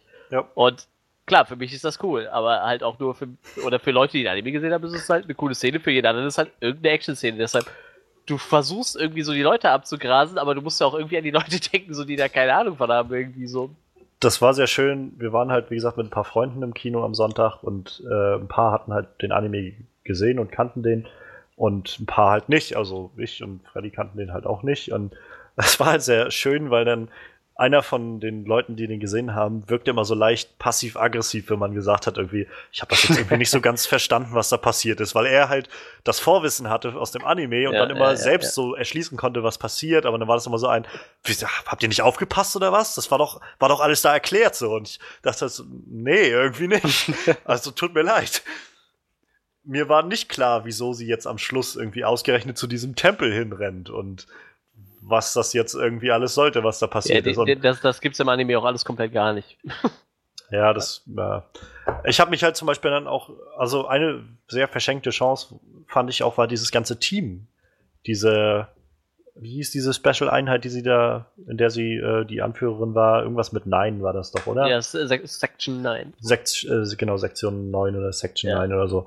Äh, das war so, wo ich gedacht habe, ich würde gerne wissen, was das für eine Sektion ist. Das wirkt unglaublich cool. Nur, ich habe am Ende des Films noch gedacht, das könnten auch einfach, könnte auch einfach eine Gruppe von Auftragskillern sein. So, ich habe irgendwie keinerlei Hinweis darauf bekommen, was die überhaupt sind. So, irgendwie unterstehen sie dem Premierminister oder sowas, aber mehr war jetzt auch nicht da. So, und dann hatte ein Kumpel mir halt erzählt, im Anime ist es wohl eher so, dass das halt wirklich so eine Spezialeinheit ist, die so Verbrechen aufklärt und sowas. Ja. Und das kam für mich jetzt halt nicht wirklich raus bei dem Ganzen. Ne, das stimmt. Und wie gesagt, immer wieder geht mir durch den Kopf so, es gibt Filme, da kannst du dich mit Sicherheit rausreden, dass du es in der Zeit nicht schaffst. Aber ja. der Anime schafft so in noch 20 Minuten weniger so. Irgendwie, weißt du so, da, da ist dir alles Wichtige klar, wenn du das gesehen hast irgendwie, ne? Das, ich, ich weiß auch nicht. Hast, hast du noch was, Freddy? Du schweigst so in den letzten Minuten. Ich habe einfach nichts mehr hinzuzufügen. Nicht so wirklich. Ich meine, ich, ich könnte noch anmerken, dass ich halt auch mit dem Plot nicht so nicht so gut mitgekommen bin, meiner Meinung nach, weil halt echt vieles so husch husch mal eben übergangen wurde. Sicher wurde es dann halt, wie unser ähm, Mitkinogänger da noch bemerkt hat, sicher wurde das alles irgendwie erwähnt, aber es wirkte halt so, so unbedeutend, so, so ein Detail unter ein paar Millionen, dass ich halt nicht, dass ich überhaupt nicht mehr auf dem Schirm hatte, was jetzt davon eigentlich die wichtigen Plotpunkte sind. ja. Und dass ich dann dementsprechend auch da gesessen habe und gedacht habe, Moment mal, welcher Bombenanschlag? War das nicht der, die falsche Erinnerung? Oder wenn das nicht die falsche Erinnerung war, was, was war sie dann? Und äh, was, was ist das jetzt mit der Mutter? Woher weiß sie, dass das die Mutter? Es ist halt, ich bin halt echt nicht gut mitgekommen, weil die wichtigen Sachen sehr also entweder zu schwach behandelt wurden, so ganz, ganz flüchtig, oder Gar nicht. oder gar nicht. Ganz genau. So, soll- ich jetzt zum Schluss mal noch äh, so den Anime abreißen, so die größten Unterschiede zwischen den zwei Sachen? Reiß ihn ab. Also kann ich einmal kurz noch, äh, was ich, Ja, was ja, ich dazu sicher. noch sagen wollte, war, was du gerade schon meintest mit diesen so Informationen, die irgendwie in so einem Halbsatz dann mal angemerkt wurden und dann sollst du daraus irgendwie, also auf die stützt sich dann die Story oder so. Ähm, zum Beispiel so eine Sache, wo ich dann, also ich habe mitbekommen, dass die beiden halt irgendwie, also sowohl Motoko und Hideo hieß er ja, glaube ich, dieser Terrorist Ja. vorher, äh, dass der irgendwie, dass die beide sich gekannt haben als, äh, als, als sie noch Menschen waren und dann irgendwann durch diese Henker, Hanker oder wie die auch heißen, eingesackt wurden und dann irgendwie Experimente an denen gemacht wurden. Das habe ich schon noch irgendwie mitbekommen. So. Dann meinte halt einer von den Leuten, die den Anime gesehen hatten, so von wegen, ja, die, die waren halt auch ein Liebespaar, so, ne? Das, das war ja auch irgendwie zu, mitzubekommen. So. Ich dachte, wie hat man denn das mitbekommen? naja, ähm, da war ein Regenschirm gemacht auf diesem, an diesem Tempel, wo sie das eingeritzt haben, ihren Namen. Und ein Regenschirm steht halt irgendwie für Liebe oder so. Ich denke, wow, jetzt muss ich irgendwie japanische Gebräuchlichkeiten kennen, damit ich das verstehe. das hätte ich und, nicht gewusst. Und dann war das nächste, wo dann nämlich der meinte, ja, das war aber auch, hast du das nicht mitbekommen? Das waren so diese Kinder, die nämlich gesagt haben, sie wollen mit dieser ganzen, äh, mit diesen ganzen Kybernetik-Sachen und so nichts zu tun haben deshalb sind die auch abgehauen von zu Hause. ich dachte, wann ist denn das passiert? Das ist, also ich habe das nicht gehört da drin. Und dann meinte er ja doch, das wurde doch da irgendwo gesagt, als sie sich unterhalten haben. Und wow. Okay, doch, das habe ich dann noch wieder mitgekriegt. also das ging an mir vorbei in dem Wirrwarr von Informationen. Generell, das ist so eine Sache, die mir, ach, das geht mir, also war jetzt nicht nur bei dem Film, es geht mir generell bei Filmen auf den Sack. So viel Expositionsgelaber, so völlig un, unzusammenhängendes Zeug, irgendwie einfach nur Charaktere, die nebeneinander sitzen und sich unterhalten, so wie sich niemals Menschen miteinander unterhalten würden. Und einfach nur, damit die Leute, also der Zuschauer irgendwie Informationen bekommt. Ich fand das von Anfang an so unglaubwürdig. Und das hat mich echt so ein bisschen, also auch so ein bisschen beleidigt als Zuschauer, hatte ich das Gefühl. Also sei es jetzt von der ersten Szene, wo jemand gesprochen hat, wenn nämlich dieser äh, Mr. Bad Guy dann da draußen stand und mit dieser Ärztin da geredet hat oder diese Experimentationsleiterin oder wie auch immer die hieß und sie dann und meinte irgendwie, Sie ist kein Mensch, sie ist eine Waffe und die Zukunft meiner Firma. Und so behandeln sie sie auch. Oder so, was du gedacht hast, wow, ja, das war jetzt sehr schnell etabliert, wer hier der Böse ist. Und dann gab es nachher diese Szenen von, von Major und äh, Batu, wo die beide im Auto saßen und gefahren sind. Und er stellt ihr Fragen, wo du dir so, also wo ich mir an den Kopf gefasst habe und denkst so, so würden sich doch niemals normale Menschen unterhalten. So, erzähl mir jetzt deine Hintergrundgeschichte. Okay, erzähl ich dir meine Hintergrundgeschichte so ungefähr das, das sind so Sachen, wo ich das Gefühl habe, das ist faul. Das ist einfach nur schlecht geschrieben und also schlecht geschriebene Dialoge und irgendwie schlecht durchgeführte äh, Regie so. Und das, das war so Sachen, wo ich gedacht habe, das ist jetzt echt schlecht. So, das ist nicht einfach nur irgendwie verschenktes Potenzial, das war einfach, also einfach schlecht gemacht. Und das fand ich einfach echt schade, weil es wirkte dann auch echt sehr fake für mich. Du kannst gerne äh, übernehmen, Manuel, mit deinem. Okay. ähm, ja, wie gesagt, also äh, lose Szenen wurden sehr gerne übernommen. Finde ich auch irgendwo schön, aber ich meine, wenn man so die, die Grundprämisse halt von dem Film wegnimmt, also wie gesagt, das, das Größte, was halt auffällt, ist halt ihre Denkweise so. Also sie ist sich halt im Anime vollkommen bewusst, was sie ist. Sie hat da gar keinen inneren Konflikt. Ich meine, das hätte im Film halt auch gut funktionieren können. Hätte mich auch nicht gestört so, aber es wird ja irgendwie ich weiß nicht, so als Mittel zum Zweck genommen. Wenn überhaupt, manchmal ja noch nicht mal das. Hat halt viel Potenzial und wird dann trotzdem freigelassen irgendwie. Also, wie gesagt, sie ist sich im Film halt bewusst, wer sie ist, wer sie vorher war und wer sie jetzt ist. Ähm, so die Charaktere und die Einheit ist halt relativ übernommen, aber der größte Unterschied ist, glaube ich, ähm, der Bösewicht, ich nenne ihn jetzt mal vorsichtig Bösewicht.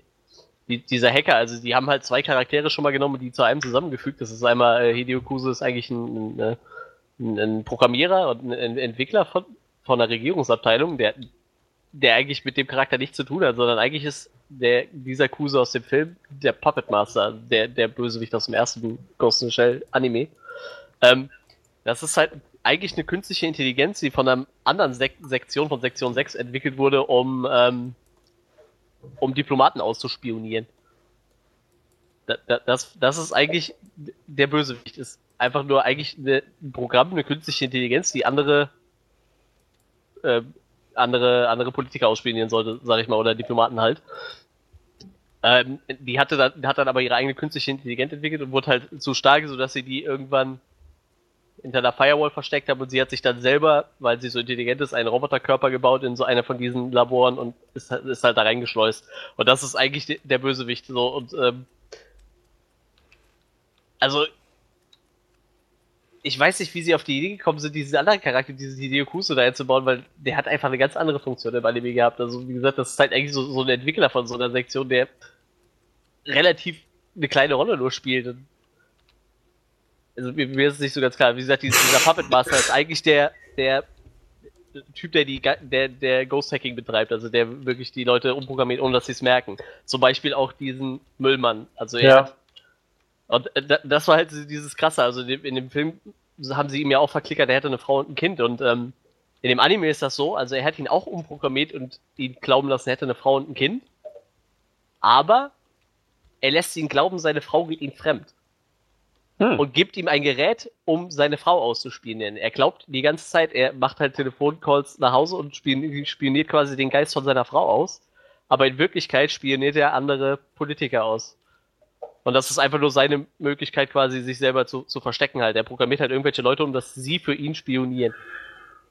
Das ist halt eigentlich komplett anders zu dem, was sie so im Film erzählen. Irgendwie. Und, und das ist gerade sowas, was ich meine. Also ich hatte eigentlich auch dieses ganze Netzwerk, was da angeteasert wurde, so irgendwie, er hat sein eigenes Netzwerk aufgebaut und so. Und nachdem sie ihn dann einmal getroffen hat, wird das nie wieder erwähnt. So, dann wird das halt komplett fallen gelassen, um halt dann ja, ja. Den, den Leiter dieser Firma da als den Bösen zu machen. Was ich auch so, wie gesagt, ich meine, was heißt vorhersehbar? Das wurde mit der ersten Szene schon irgendwie klar gemacht, dass er der Böse wird in dem ganzen Ding. Ähm, und irgendwie war dieser Film voll von solchen, von solchen schlecht angeteaserten Twists, die irgendwie alle sehr vorhersehbar waren. Ähm, sei es jetzt irgendwie, dass, dass sie ihre Mutter da getroffen hat, oder sei es halt, dass der der Böse war oder dass ihre äh, in Anführungszeichen neue Mutter da, die sie gebaut hat, sie nicht umbringen wird, sondern dann äh, ihr zur Flucht verhelfen wird und so. Auch das fand ich übrigens sehr, sehr seltsam, dass sie einfach mal so die Sachen, die irgendwie ihr noch äh, so eine Verbindung zu Majors altem Leben hatten, dann einfach so ihr geben konnte und dabei hatte oder sowas. Und all das sind so Sachen, wo ich gedacht habe, das war einfach nur so, um von einem Plotpoint so zum anderen zu kommen und warum? Warum das Ganze irgendwie? Macht doch irgendwie lieber eine, eine spannende Geschichte draus, statt uns einfach so durch die Gegend zu treiben und von einer Szene zur anderen zu schicken. Ja, wie gesagt, es ist halt auch wieder so dieses Hollywood-Ding. So, also, wie gesagt, in dem Film ist halt, in dem Anime ist halt sehr viel Politik, Politik mit drin halt, ne? Also, mhm. da sind diese, diese Ghosts halt nicht einfach nur, äh, diese Cyborgs nicht alle nur Waffen, die rumlaufen und, und Leute umbringen sollen, sondern da, da wird halt viel ausspioniert, sag ich mal, ne? Und so, so in die Richtung. Und dieses ganze, diese ganzen Politikaffären, ich finde, die sind halt in dem Film überhaupt nicht rübergekommen, weil Hollywood streicht sowas halt immer gerne raus, ne? Das meinen die halt total oft. Du, du hast ein Buch, dann liest du das Buch, das ist total politisch, dann guckst du dir den Film an, dann haben sie Sozialkritik oder politische Intrigen und so komplett rausgestrichen, einfach weil es für den Hollywood-Markt nicht funktioniert. Oder, mhm. oder es wird halt nur angerissen so, ne? Und äh, wie gesagt, auch dieser Puppet Master ist halt eigentlich nicht böse so. Er ist halt ausgebrochen irgendwann, weil er will halt nicht unbedingt nur Politiker ausspionieren, so, ne? Ich meine, der wurde halt geschaffen dafür, um, um andere Politiker auszuspielen und halt auch äh, natürlich umzuprogrammieren oder sie den ihrem Willen spielen zu lassen, aber er hat da eigentlich gar keinen Bock drauf, so. Und also ich finde, im, im, Film kam das halt kaum rüber, was eigentlich seine eigentliche Intention war. Da, da, kam halt nur rüber, dass er eigentlich nur Rache will, irgendwie. Das war so mein, mein ja. Gedanke. Und das ist halt im Anime zum Beispiel gar nicht so. Also er, er, will halt gar nicht Rache, er versucht halt Kontakt mit, mit einem Major aufzunehmen und, und im Endeffekt, er, er, hat zwar auch schon irgendwo so einen Rachegedanken, aber halt, er ist halt nicht nur davon getrieben, so, ne? Im Endeffekt hat er eher einen Selbsterhaltungstrieb. Das ist so eigentlich eher so sein, sein Ding. Das ist ganz, ganz merkwürdig irgendwie. Wie gesagt, ich, ich habe den Anime ja danach nochmal geguckt, das hätte ich jetzt davor auch nicht mehr zusammengekriegt, alles, aber so im Nachhinein also ich glaube, dann hätten sie lieber die Story eins zu eins übernehmen sollen. Ich glaube, das, das hätte am Ende immer noch besser funktioniert.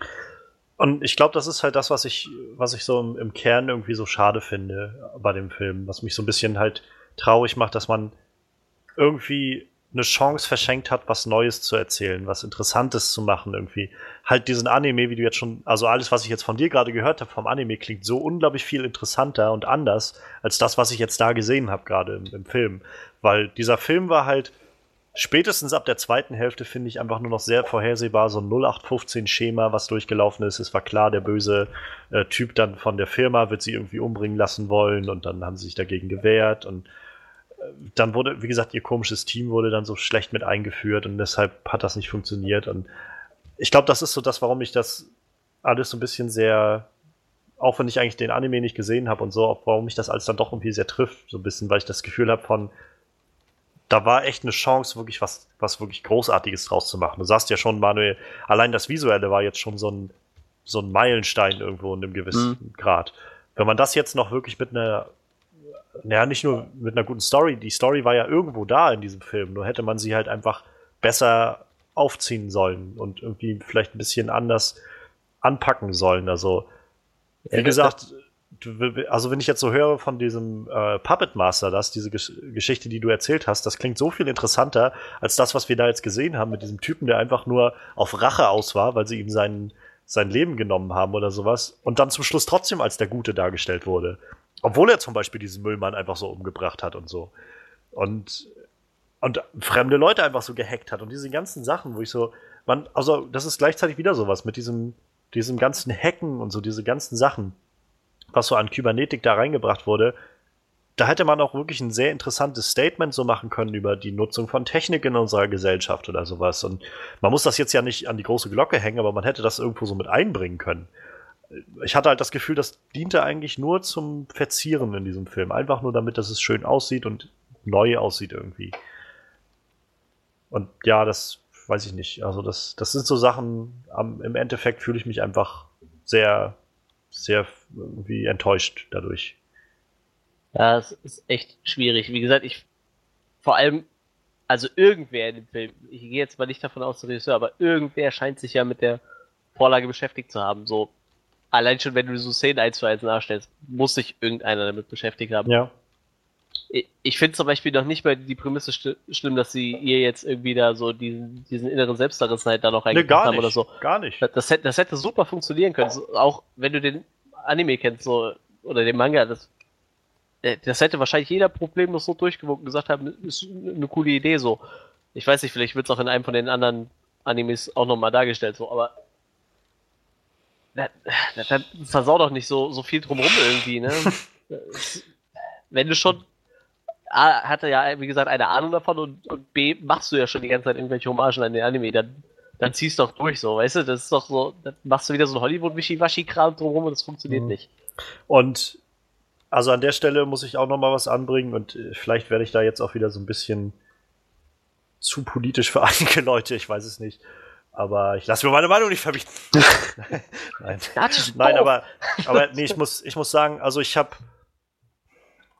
ich war im Vorfeld jemand, der gesagt hat, irgendwie, als es hieß, Scarlett Johansson wurde jetzt gecastet für die Rolle, ähm, für diese ikonografische Rolle de, dieser, ähm, dieser japanischen Manga-Figur, Anime-Figur, wo ich gedacht habe, das ist jetzt schon schade. Man kann, man hätte jetzt schon irgendwie die Rolle lieber einer wirklich japanischstämmigen Schauspielerin geben können. Das sind immer diese Momente, wo ich denke, man hätte schon irgendwie eher in Hollywood da eine Tür aufmachen können, um ein bisschen mehr Diversität ins, nach Hollywood zu bringen, dass halt auch asiatische Schauspieler ein bisschen mehr Rollen, auch gut bezahlte, größere Rollen kriegen und so. Aber ich habe es dann auch verstanden, als es hieß, ja, es ist halt schwer, so einen Film wie den irgendwie öffnen zu lassen mit einem unbekannten Schauspieler an der Spitze oder sowas. Und jemand wie Scarlett Johansson zieht dann schon eher noch Schauspieler, äh, Zuschauer in die Kinos und so. Das habe ich schon verstanden und habe dann gedacht, okay, das ist irgendwie okay. Und ich kann es auch irgendwie dann verkraften, weil sie dann am Schluss gesagt haben, ja gut, sie war halt vorher, also Motoko ist irgendwie schon auch japanischer Name, so wird sie dann, das ist nur ihre Hülle sozusagen, die so aussieht. Was mich tatsächlich viel mehr gestört hat und wo ich dann doch das Gefühl hatte von, das ist jetzt schon so ein bisschen Whitewashing irgendwie in diese Richtung. Ich habe das Gefühl, ich habe in diesem ganzen Film, der in Tokio spielt, irgendwie fünf Japaner gesehen oder so. Und, und das war schon, wo ich gedacht habe, also das ist jetzt ein bisschen sehr viel, oder? Diese ganze Firma ist komplett nur voll mit weißen Leuten. Überhaupt alle Major Player, bis auf diesen Leiter dieser äh, Sektion 9, waren alles, alles irgendwie Weiße. Und selbst da geben sie ja nicht mal einem jungen japanischen Schauspieler die Möglichkeit, sich so in Hollywood und reinzukämpfen. Soll. Genau sie das so einen alt halt. eingesessenen, so den in Japan eh schon jeder kennt. Und der ist jetzt 70, der Mann, der wird jetzt in Hollywood auch nicht mehr die große Nummer, so sind wir mal ehrlich. So das, keine Ahnung, das ist halt, wo ich sage, also ja, ich kann schon verstehen, dass sie den Takeshi genommen haben, der ist, ist auch, war auch ein guter Schauspieler, also ist da auch ein guter Schauspieler in dem Film und es macht auch schon Sinn irgendwie, aber warum, warum muss die ganze Firma jetzt alles Weiße sein? Warum müssen, muss ihr bester Freund, diese ganze Sektion, bis auf den einen Japaner, der da halt auch nur irgendwie, ich glaube, der hat nicht mal eine große Sprechrolle, der sagt vielleicht zwei Sätze oder sowas in dem ganzen Ding. Ähm, warum muss der auch Japaner sein? So, ähm, äh, warum, warum muss der warum muss außerdem keiner weiter Japaner sein? So diese ganz im, in der Straße irgendwie. Du siehst halt nur mal ab und an so ein paar Statisten irgendwie als Japaner rumrennen und irgendwie diesen einen creepigen Typen in diesem Stripclub. Und das war es so. Und das war, wo ich äh, gedacht habe, tut mir, also das ist jetzt nicht einfach nur irgendwie aus, aus Political Correctness, dass ich das sage. Das ist einfach, wo ich gedacht habe, ich kann dem Film gerade echt nicht abnehmen, dass der in Tokio spielt. Ja, was ich halt auch krass fand, ist, ähm, es gab ja auch so, so, so ein paar Szenen, so ihre Visionen, wo, wo man halt sie als, als Teenagerin sieht, wie sie wegläuft. Aber so über die Gesichter mehr oder weniger so, so verwaschen, dass du nicht erkannt, erkennen konntest, wer der Schauspieler ist dahinter so, ne? Wenn, zu dem Zeitpunkt war schon klar, dass sie eine Japanerin ist, eigentlich die Motoko heißt. Und dann siehst du halt diese Szene, wie sie zum Beispiel in diesen, in dieses, in diesen Tempel da reinlaufen oder in diese Hütte, wo sie da mal ja. gehangen haben. Aber du siehst halt das Gesicht von der Schauspielerin da gar nicht halt, ne? Und ich sag mal, wenigstens da hättest du ja dann wenigstens irgendwem die Chance geben lassen können. So, weißt ja. du? Oder zum Beispiel im Anime wird ihr Körper ganz zum Ende zerstört, ja? Und äh, sie kriegt dann einen neuen Körper. Das hättest du in dem Film auch mit Sicherheit einbauen können und hättest dann eine Japanerin nehmen können oder sonst irgendwas, weißt du so. Aber nicht mal das haben sie gemacht, so. Wie gesagt, also, ich fand, ich fand, ich fand's halt irgendwie schon cool, so Scarlett Johansson als, als äh, Shell zu nehmen. Aber quasi, dass ihr Innenleben halt ein japanischer Teenager ist, so, also, das, das macht dieses äh, Ghost und Shell-Ding nochmal, also dieses Geist- und Hülle-Prinzip irgendwie nochmal so ein bisschen klarer, finde ich, auch für Außenstehende halt, ne? Wenn du da jetzt irgendeinen Japaner eine Japanerin genommen hättest, so, das wäre vielleicht dann nicht so rübergekommen, als es ist halt nur ein Geist in einem, in einem Cyborg-Körper irgendwie. Also das find ich, find ich, fand ich schon nicht schlecht so, aber wie, wie du schon sagtest, so der Rest drumherum. Bei der Einheit haben sie sich relativ nah an den Anime gehalten, aber ich sag mal wenigstens in der Firma oder auf der Straße so die ganzen Leute irgendwie, du hast so das Gefühl, es waren alles keine Japaner. Ja. Und ich meine, sie waren ja jetzt schon echt nicht oft auf der Straße unterwegs. Also, du hast ja, du hast irgendwie, ich weiß, am Anfang war einmal eine Szene, wo, wo so ein Typ irgendwie von der Seite kam und wollte irgendwie, brauchst du ein Upgrade, willst du ein Upgrade oder irgendwie sowas sagte und den hat er dann weggeschickt und ansonsten hast du, glaube ich, immer bloß so von oben Aufnahmen gesehen. Oder sie haben dann irgendwo gekämpft in einem Stadtteil, der so, sonderbarerweise einfach leer war. Wie am Schluss mit dieser Spinne, wo einfach nichts mehr war. Da war einfach niemand. Auch der Hideo war natürlich dann auch ein weißer Kerl. So. Ja, ja, ja. Das, ist so, also die müssen sich einfach in dieser Firma gesagt haben, wisst ihr was? Ich glaube, wir sollten die ganzen Shells, die wir bauen, die sollten alle kaukasisch sein. Das, das macht, macht mehr Sinn hier in Tokio. So. Ich weiß nicht. Also ich, ich will da jetzt, wie gesagt, ich will gar nicht so sehr sagen, dass das irgendwie alles nur mit Political Correctness für mich zu tun hat. Ähm, ein Stück weit sicherlich schon, aber ich, großteils hat auch einfach damit zu tun, dass ich dem Film nicht mehr abgenommen habe, dass er wirklich in Tokio spielt. Das hat echt für mich das, das so ein bisschen kaputt gemacht und hat für mich dann auch wieder so ein bisschen traurigerweise gezeigt, dass, dass man da scheinbar dann doch in Hollywood eher sagt, na gut, dann, dann holen wir uns lieber die Schauspieler, die wir alle jetzt hier haben und irgendwo her kennen oder sowas. Oder die werden bevorzugt bei solchen Sachen. Mir fällt gerade ein, dass das mit dem, was du gerade gesagt hast, wir machen jetzt alle, alle Shells irgendwie so, dass sie irgendwie, weiß ich nicht, westlich oder so aussehen, das, das, das wird sogar noch zum, zum, zum, zu den Japanern passen irgendwie so, weil die, die Anime-Charaktere, die haben ja auch nur so große Augen, weil die so den Westen so verehren, genauso wie die alle sich so riesen Kontaktlinsen anziehen, damit die und ihre Augen größer schminken irgendwie so. Das, das hätte ja noch irgendwo gepasst, aber das wird halt trotzdem nicht erklären, warum jeder Bewohner von Tokio auf einmal irgendwie westlich aussieht. Ich meine, das spielt ja in der Zukunft. Vielleicht keine Ahnung, gab es eine unglaublich große Katastrophe, bei der irgendwie fünf Sechstel der Tokio-Bevölkerung äh, ausgerottet wurden, weshalb auch dann so diese Stadtteile leer sind, äh, wo dann die Kämpfe stattgefunden haben. Jetzt bin ich gerade über die, die Müllmänner. Was waren die denn für eine Abstammung? Die waren weiß. Die waren weiß, ja, ne? Ja, das waren weiße.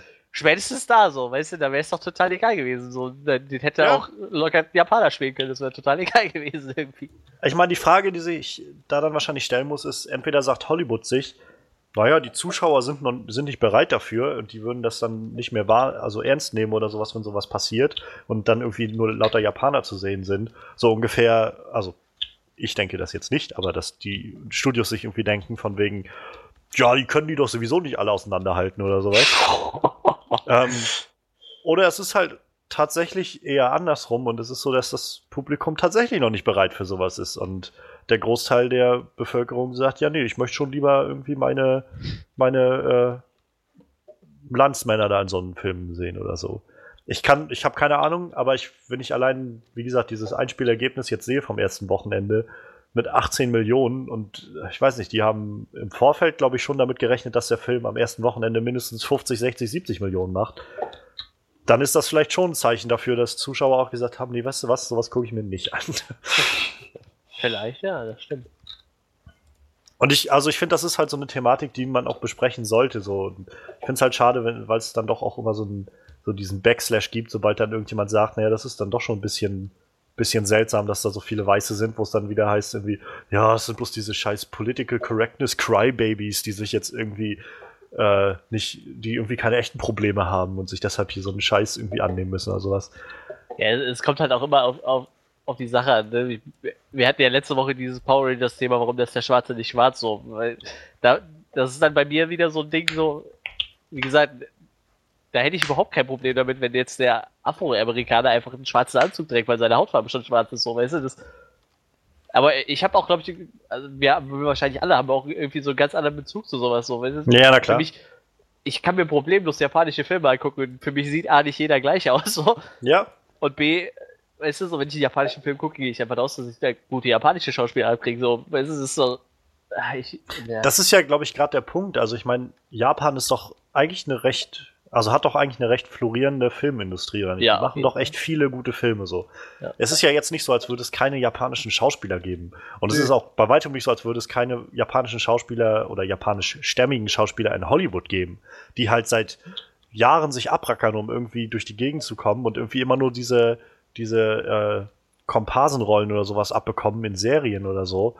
Und die jetzt am Ende dann immer dastehen und äh, gerade bei solchen Sachen sich dann wahrscheinlich fragen, naja, sagen, sagen wir doch mal ehrlich, das wäre doch jetzt eine Chance gewesen, für halt japanischstämmige Schauspieler mal eine Rolle zu kriegen. Ich, ich finde das total krass, fand ich das immer bei dem Schauspieler, der ähm, in den Death Note-Filmen war das, genau, der, der bei dem Death Note-Film den äh, Light gespielt hat. Ähm, ich weiß nicht, die habt ihr wahrscheinlich nicht gesehen, aber Nee. das ist ein richtig, richtig krasser Schauspieler. So. Also ich finde den richtig gut. In, in allen möglichen Filmen, die ich mit dem gesehen habe, finde ich den richtig gut. Aber we weißt du, wenn dir den Hollywood keiner anstellt, so, wie, wie soll der jemals außerhalb von Japan einen Film drehen? So, ne? In Japan Ja. ist der richtig gut gebucht, ne? Und der verdient auch richtig Asche so, aber ich, ich weiß nicht, der wird, der wird hier niemals Fuß fassen. Wird er nicht. Auch wenn ich mir ziemlich sicher bin, dass auch Japaner viele von diesen Filmen gesehen haben, so, weil so Battle Royale ist, ich glaube, von den japanischen Filmen richtiger Meilenstein. Äh, genauso Ja. wie die Death Note-Filme damals, die waren auch richtig gut dabei, die ersten beiden wenigstens. Und ich weiß, ich weiß es nicht, ich kann es nicht nachvollziehen irgendwie. Tatsuya Fujiwara heißt der Schauspieler. Ja, ganz genau, auf den seiner Wikipedia-Seite bin ich auch. Das, wie gesagt, das ist ein großartiger Schauspieler, aber äh, ich weiß es nicht. Ja, das ist, ist, es ist alles sehr schwierig und ich glaube, es ist halt, naja, ich glaube, es kommt halt der Sache auch nicht gerecht oder es wird der Sache nicht gerecht, wenn man einfach sagt, ja, das sind einfach die dummen, die bösen Studios, die jetzt da irgendwie nicht mit klarkommen oder sowas. Ich glaube, das ist halt schon, schon so eine beidseitige Sache irgendwie, dass da, das, also ich glaube, Filme hängen auch immer viel mit der Gesellschaft zusammen, mit gesellschaftlichen Strukturen und ich, naja, ich glaube halt zum Beispiel, ähm, Amerika ist, glaube ich, nicht so ein Land, die haben, glaube ich, keine, also die haben ja keine wirkliche Synchronkultur so. Und ich, so wie ich das jetzt online immer mal mitkriege, so von den Collider-Leuten und so, die sind ganz viele, die immer wieder dazu aufrufen, so, wenn ihr mal interessante Filme gucken wollt, schaut euch ausländische Filme an. Also Ja.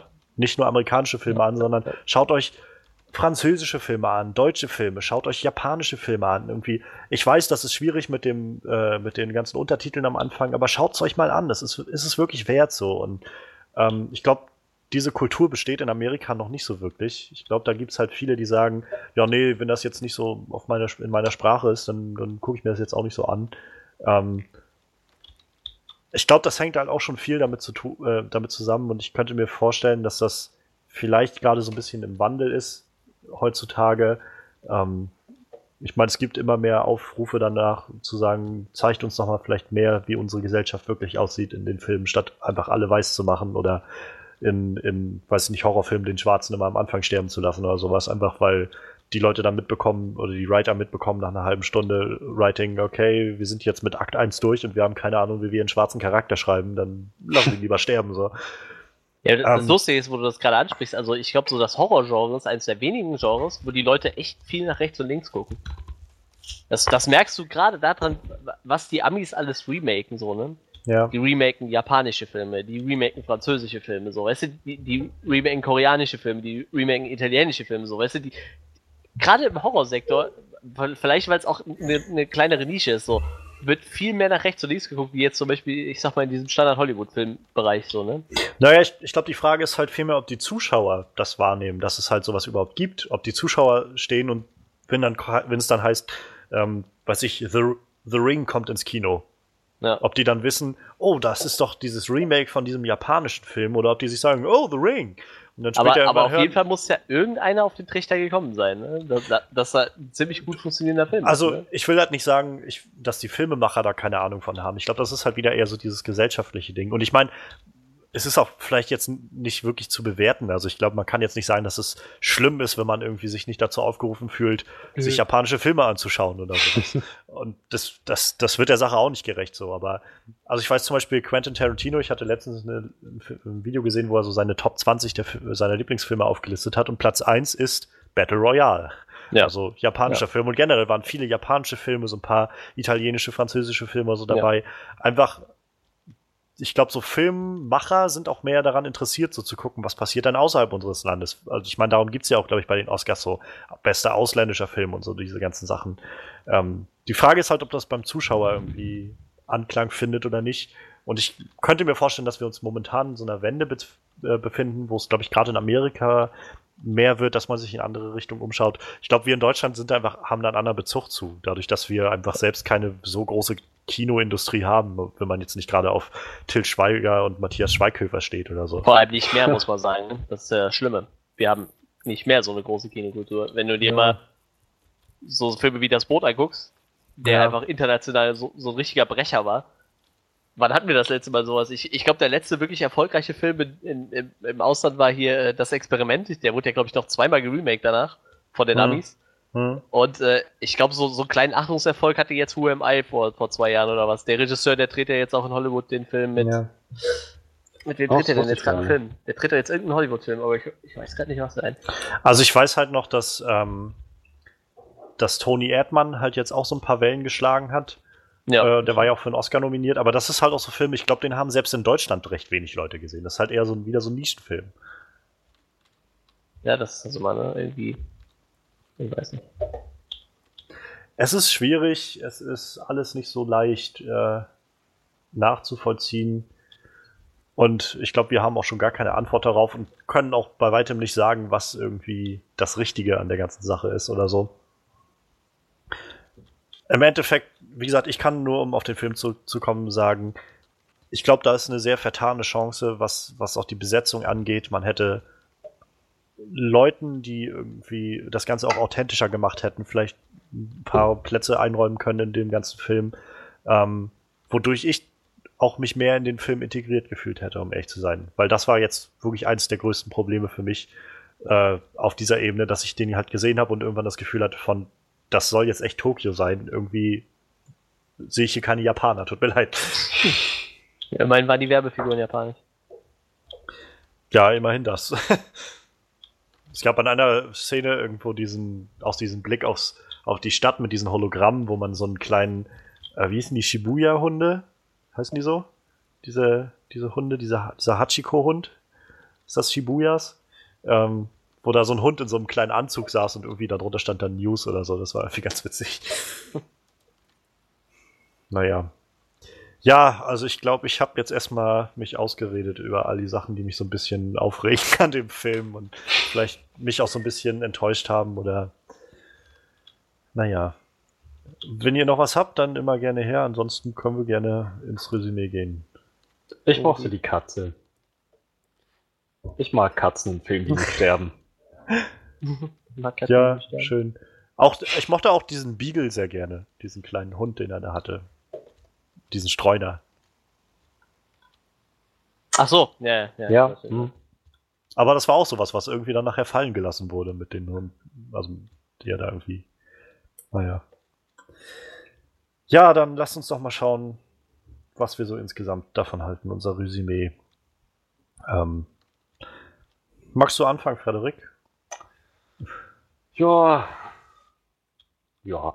Ich habe einen guten Sci-Fi-Film erwartet mit einer packenden Story und guter Action.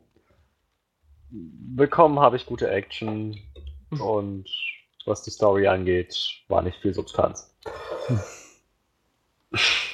An der Umsetzung hat es auch ganz schön gehapert. Ich weiß nicht. Ich bin dann. Der Film hat mich echt nicht so vom Hocker gerissen. Ich bin dann irgendwie bei, bei 5 von 10.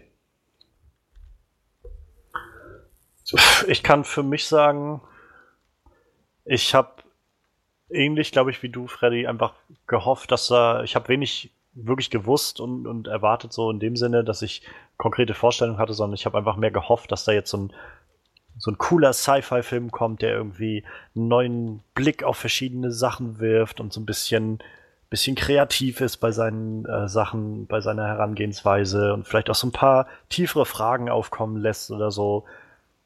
Und letztendlich habe ich so kurz nach dem Kino das Gefühl gehabt von, ich, alles, was ich hier gerade gekriegt habe, war so 0815 Sci-Fi-Film, also was die Story angeht. Es war alles sehr, sehr vorhersehbar. Oder halt einfach nur sehr, sehr schlecht erklärt, was da passiert ist. Ähm und auf der anderen Ebene, umso länger ich dann über den Film nachgedacht habe, ist mir dann aufgefallen, wie, wie schrecklich ich eigentlich viele der Dialoge fand. So plump, so, so ganz offensichtlich nur dazu, um Exposition zu geben. Ähm, Im Weiteren dann das große Problem, was wir jetzt gerade am Schluss nochmal hatten, so dieses Whitewashing irgendwie, wo ich mir, wo ich mich dann doch gefragt habe, warum sind so wenig Japaner in einem Film zu sehen, der in Tokio spielt?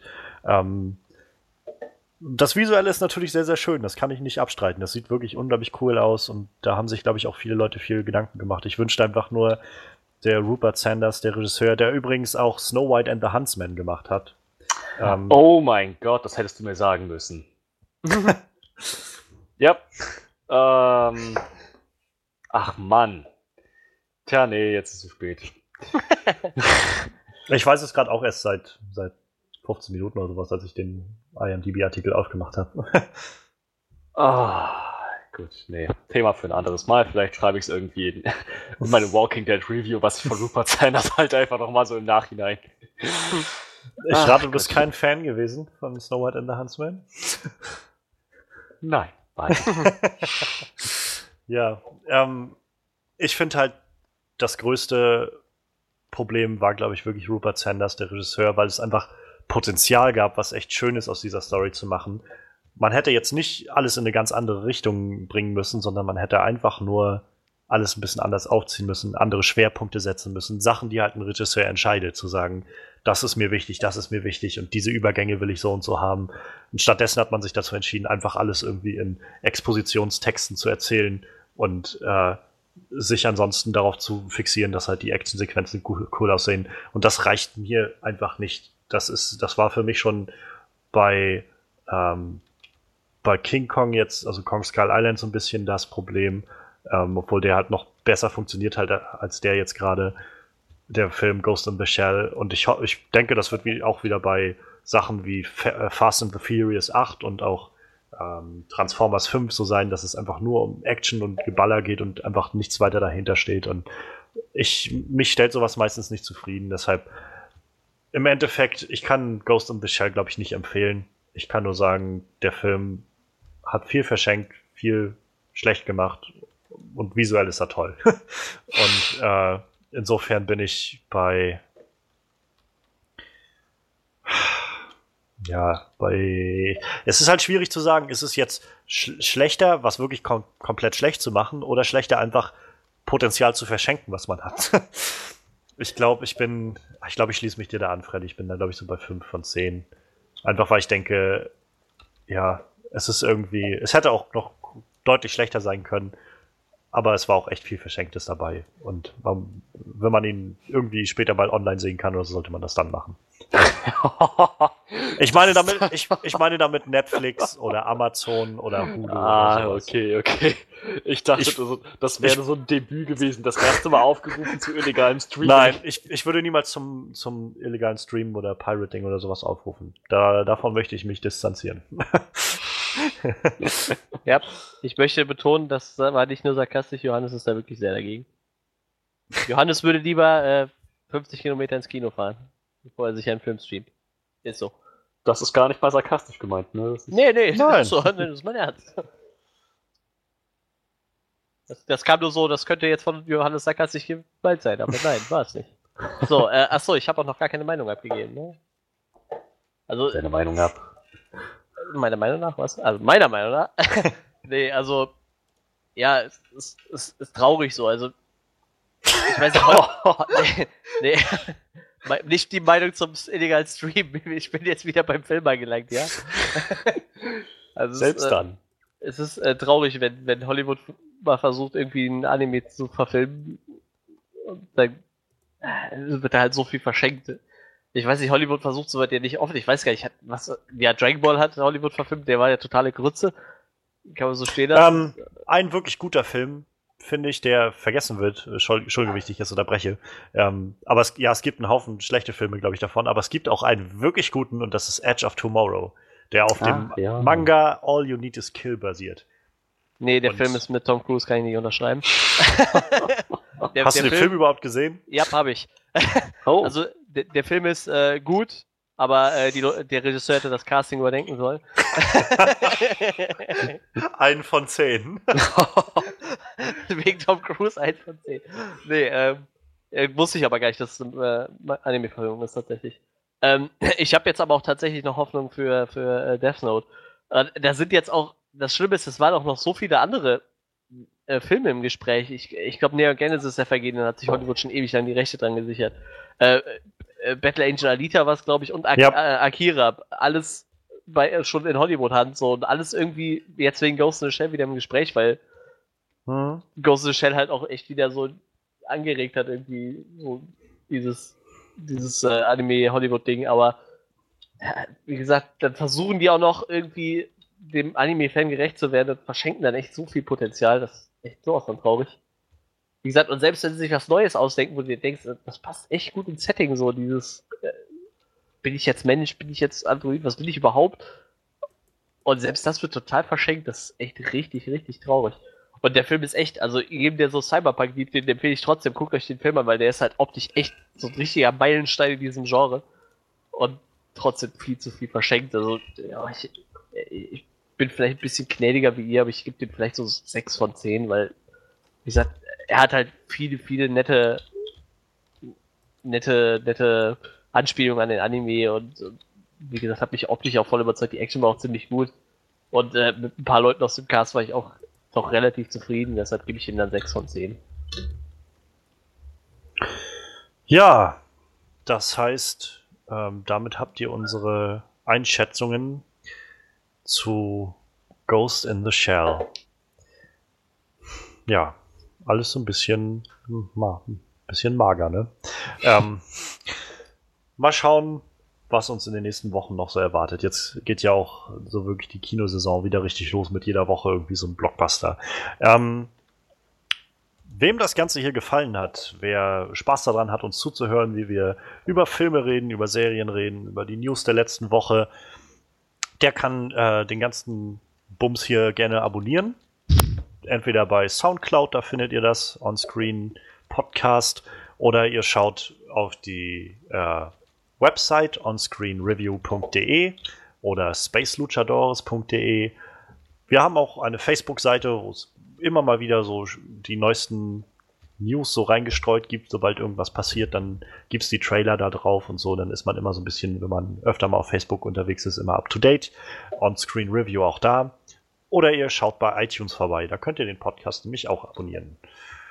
Habe ich alles, ähm, ich glaube, ich habe alles davon. Nächste Woche werden wir ein Special im Angebot haben. Und äh, ich muss sagen, da, daran sitze ich sozusagen am Organisieren jetzt schon so seit ein paar Monaten und ich freue mich sehr, dass es soweit geklappt hat, denn äh, wir werden nächste Woche ein Special zum Thema Filmmusik haben und äh, uns über gute Soundtracks und so unterhalten von Filmen. Aber das wirklich Tolle ist, ich, äh, eine gute Freundin von mir wird uns Gesellschaft leisten im Podcast und sie ist äh, ihres Zeichens Filmmusikerin, hat schon an verschiedenen Filmproduktionen, deutsche Filmproduktionen vor allem, mitgearbeitet und äh, wird uns da so ein bisschen Rede und Antwort stehen, wie das, wie das so funktioniert in der in der Indu Filmindustrie hier in Deutschland, wie so Regisseure damit umgehen, was, wenn sie Musik hören wollen und so. Das wird sehr, sehr spannend. Also hört es euch auf jeden, jeden Fall nächste Woche an, denn wie gesagt, wir werden äh, live eine Filmmusikerin da haben. So nah werdet ihr wahrscheinlich nie wieder an jemanden rankommen und euch äh, das anhören können. Ähm, außerdem, wie schon gesagt, bald online ist die Walking Dead Review. Ähm, die Iron Fist Review ist auch noch gerade in der Mache und ein kleiner Artikel zu den Marvels Defenders. Wir versuchen uns da so ein bisschen auszubauen, also haltet die Augen am besten auf auf der Website onscreenreview.de und ich würde sagen, bis dahin macht's gut und bis bald.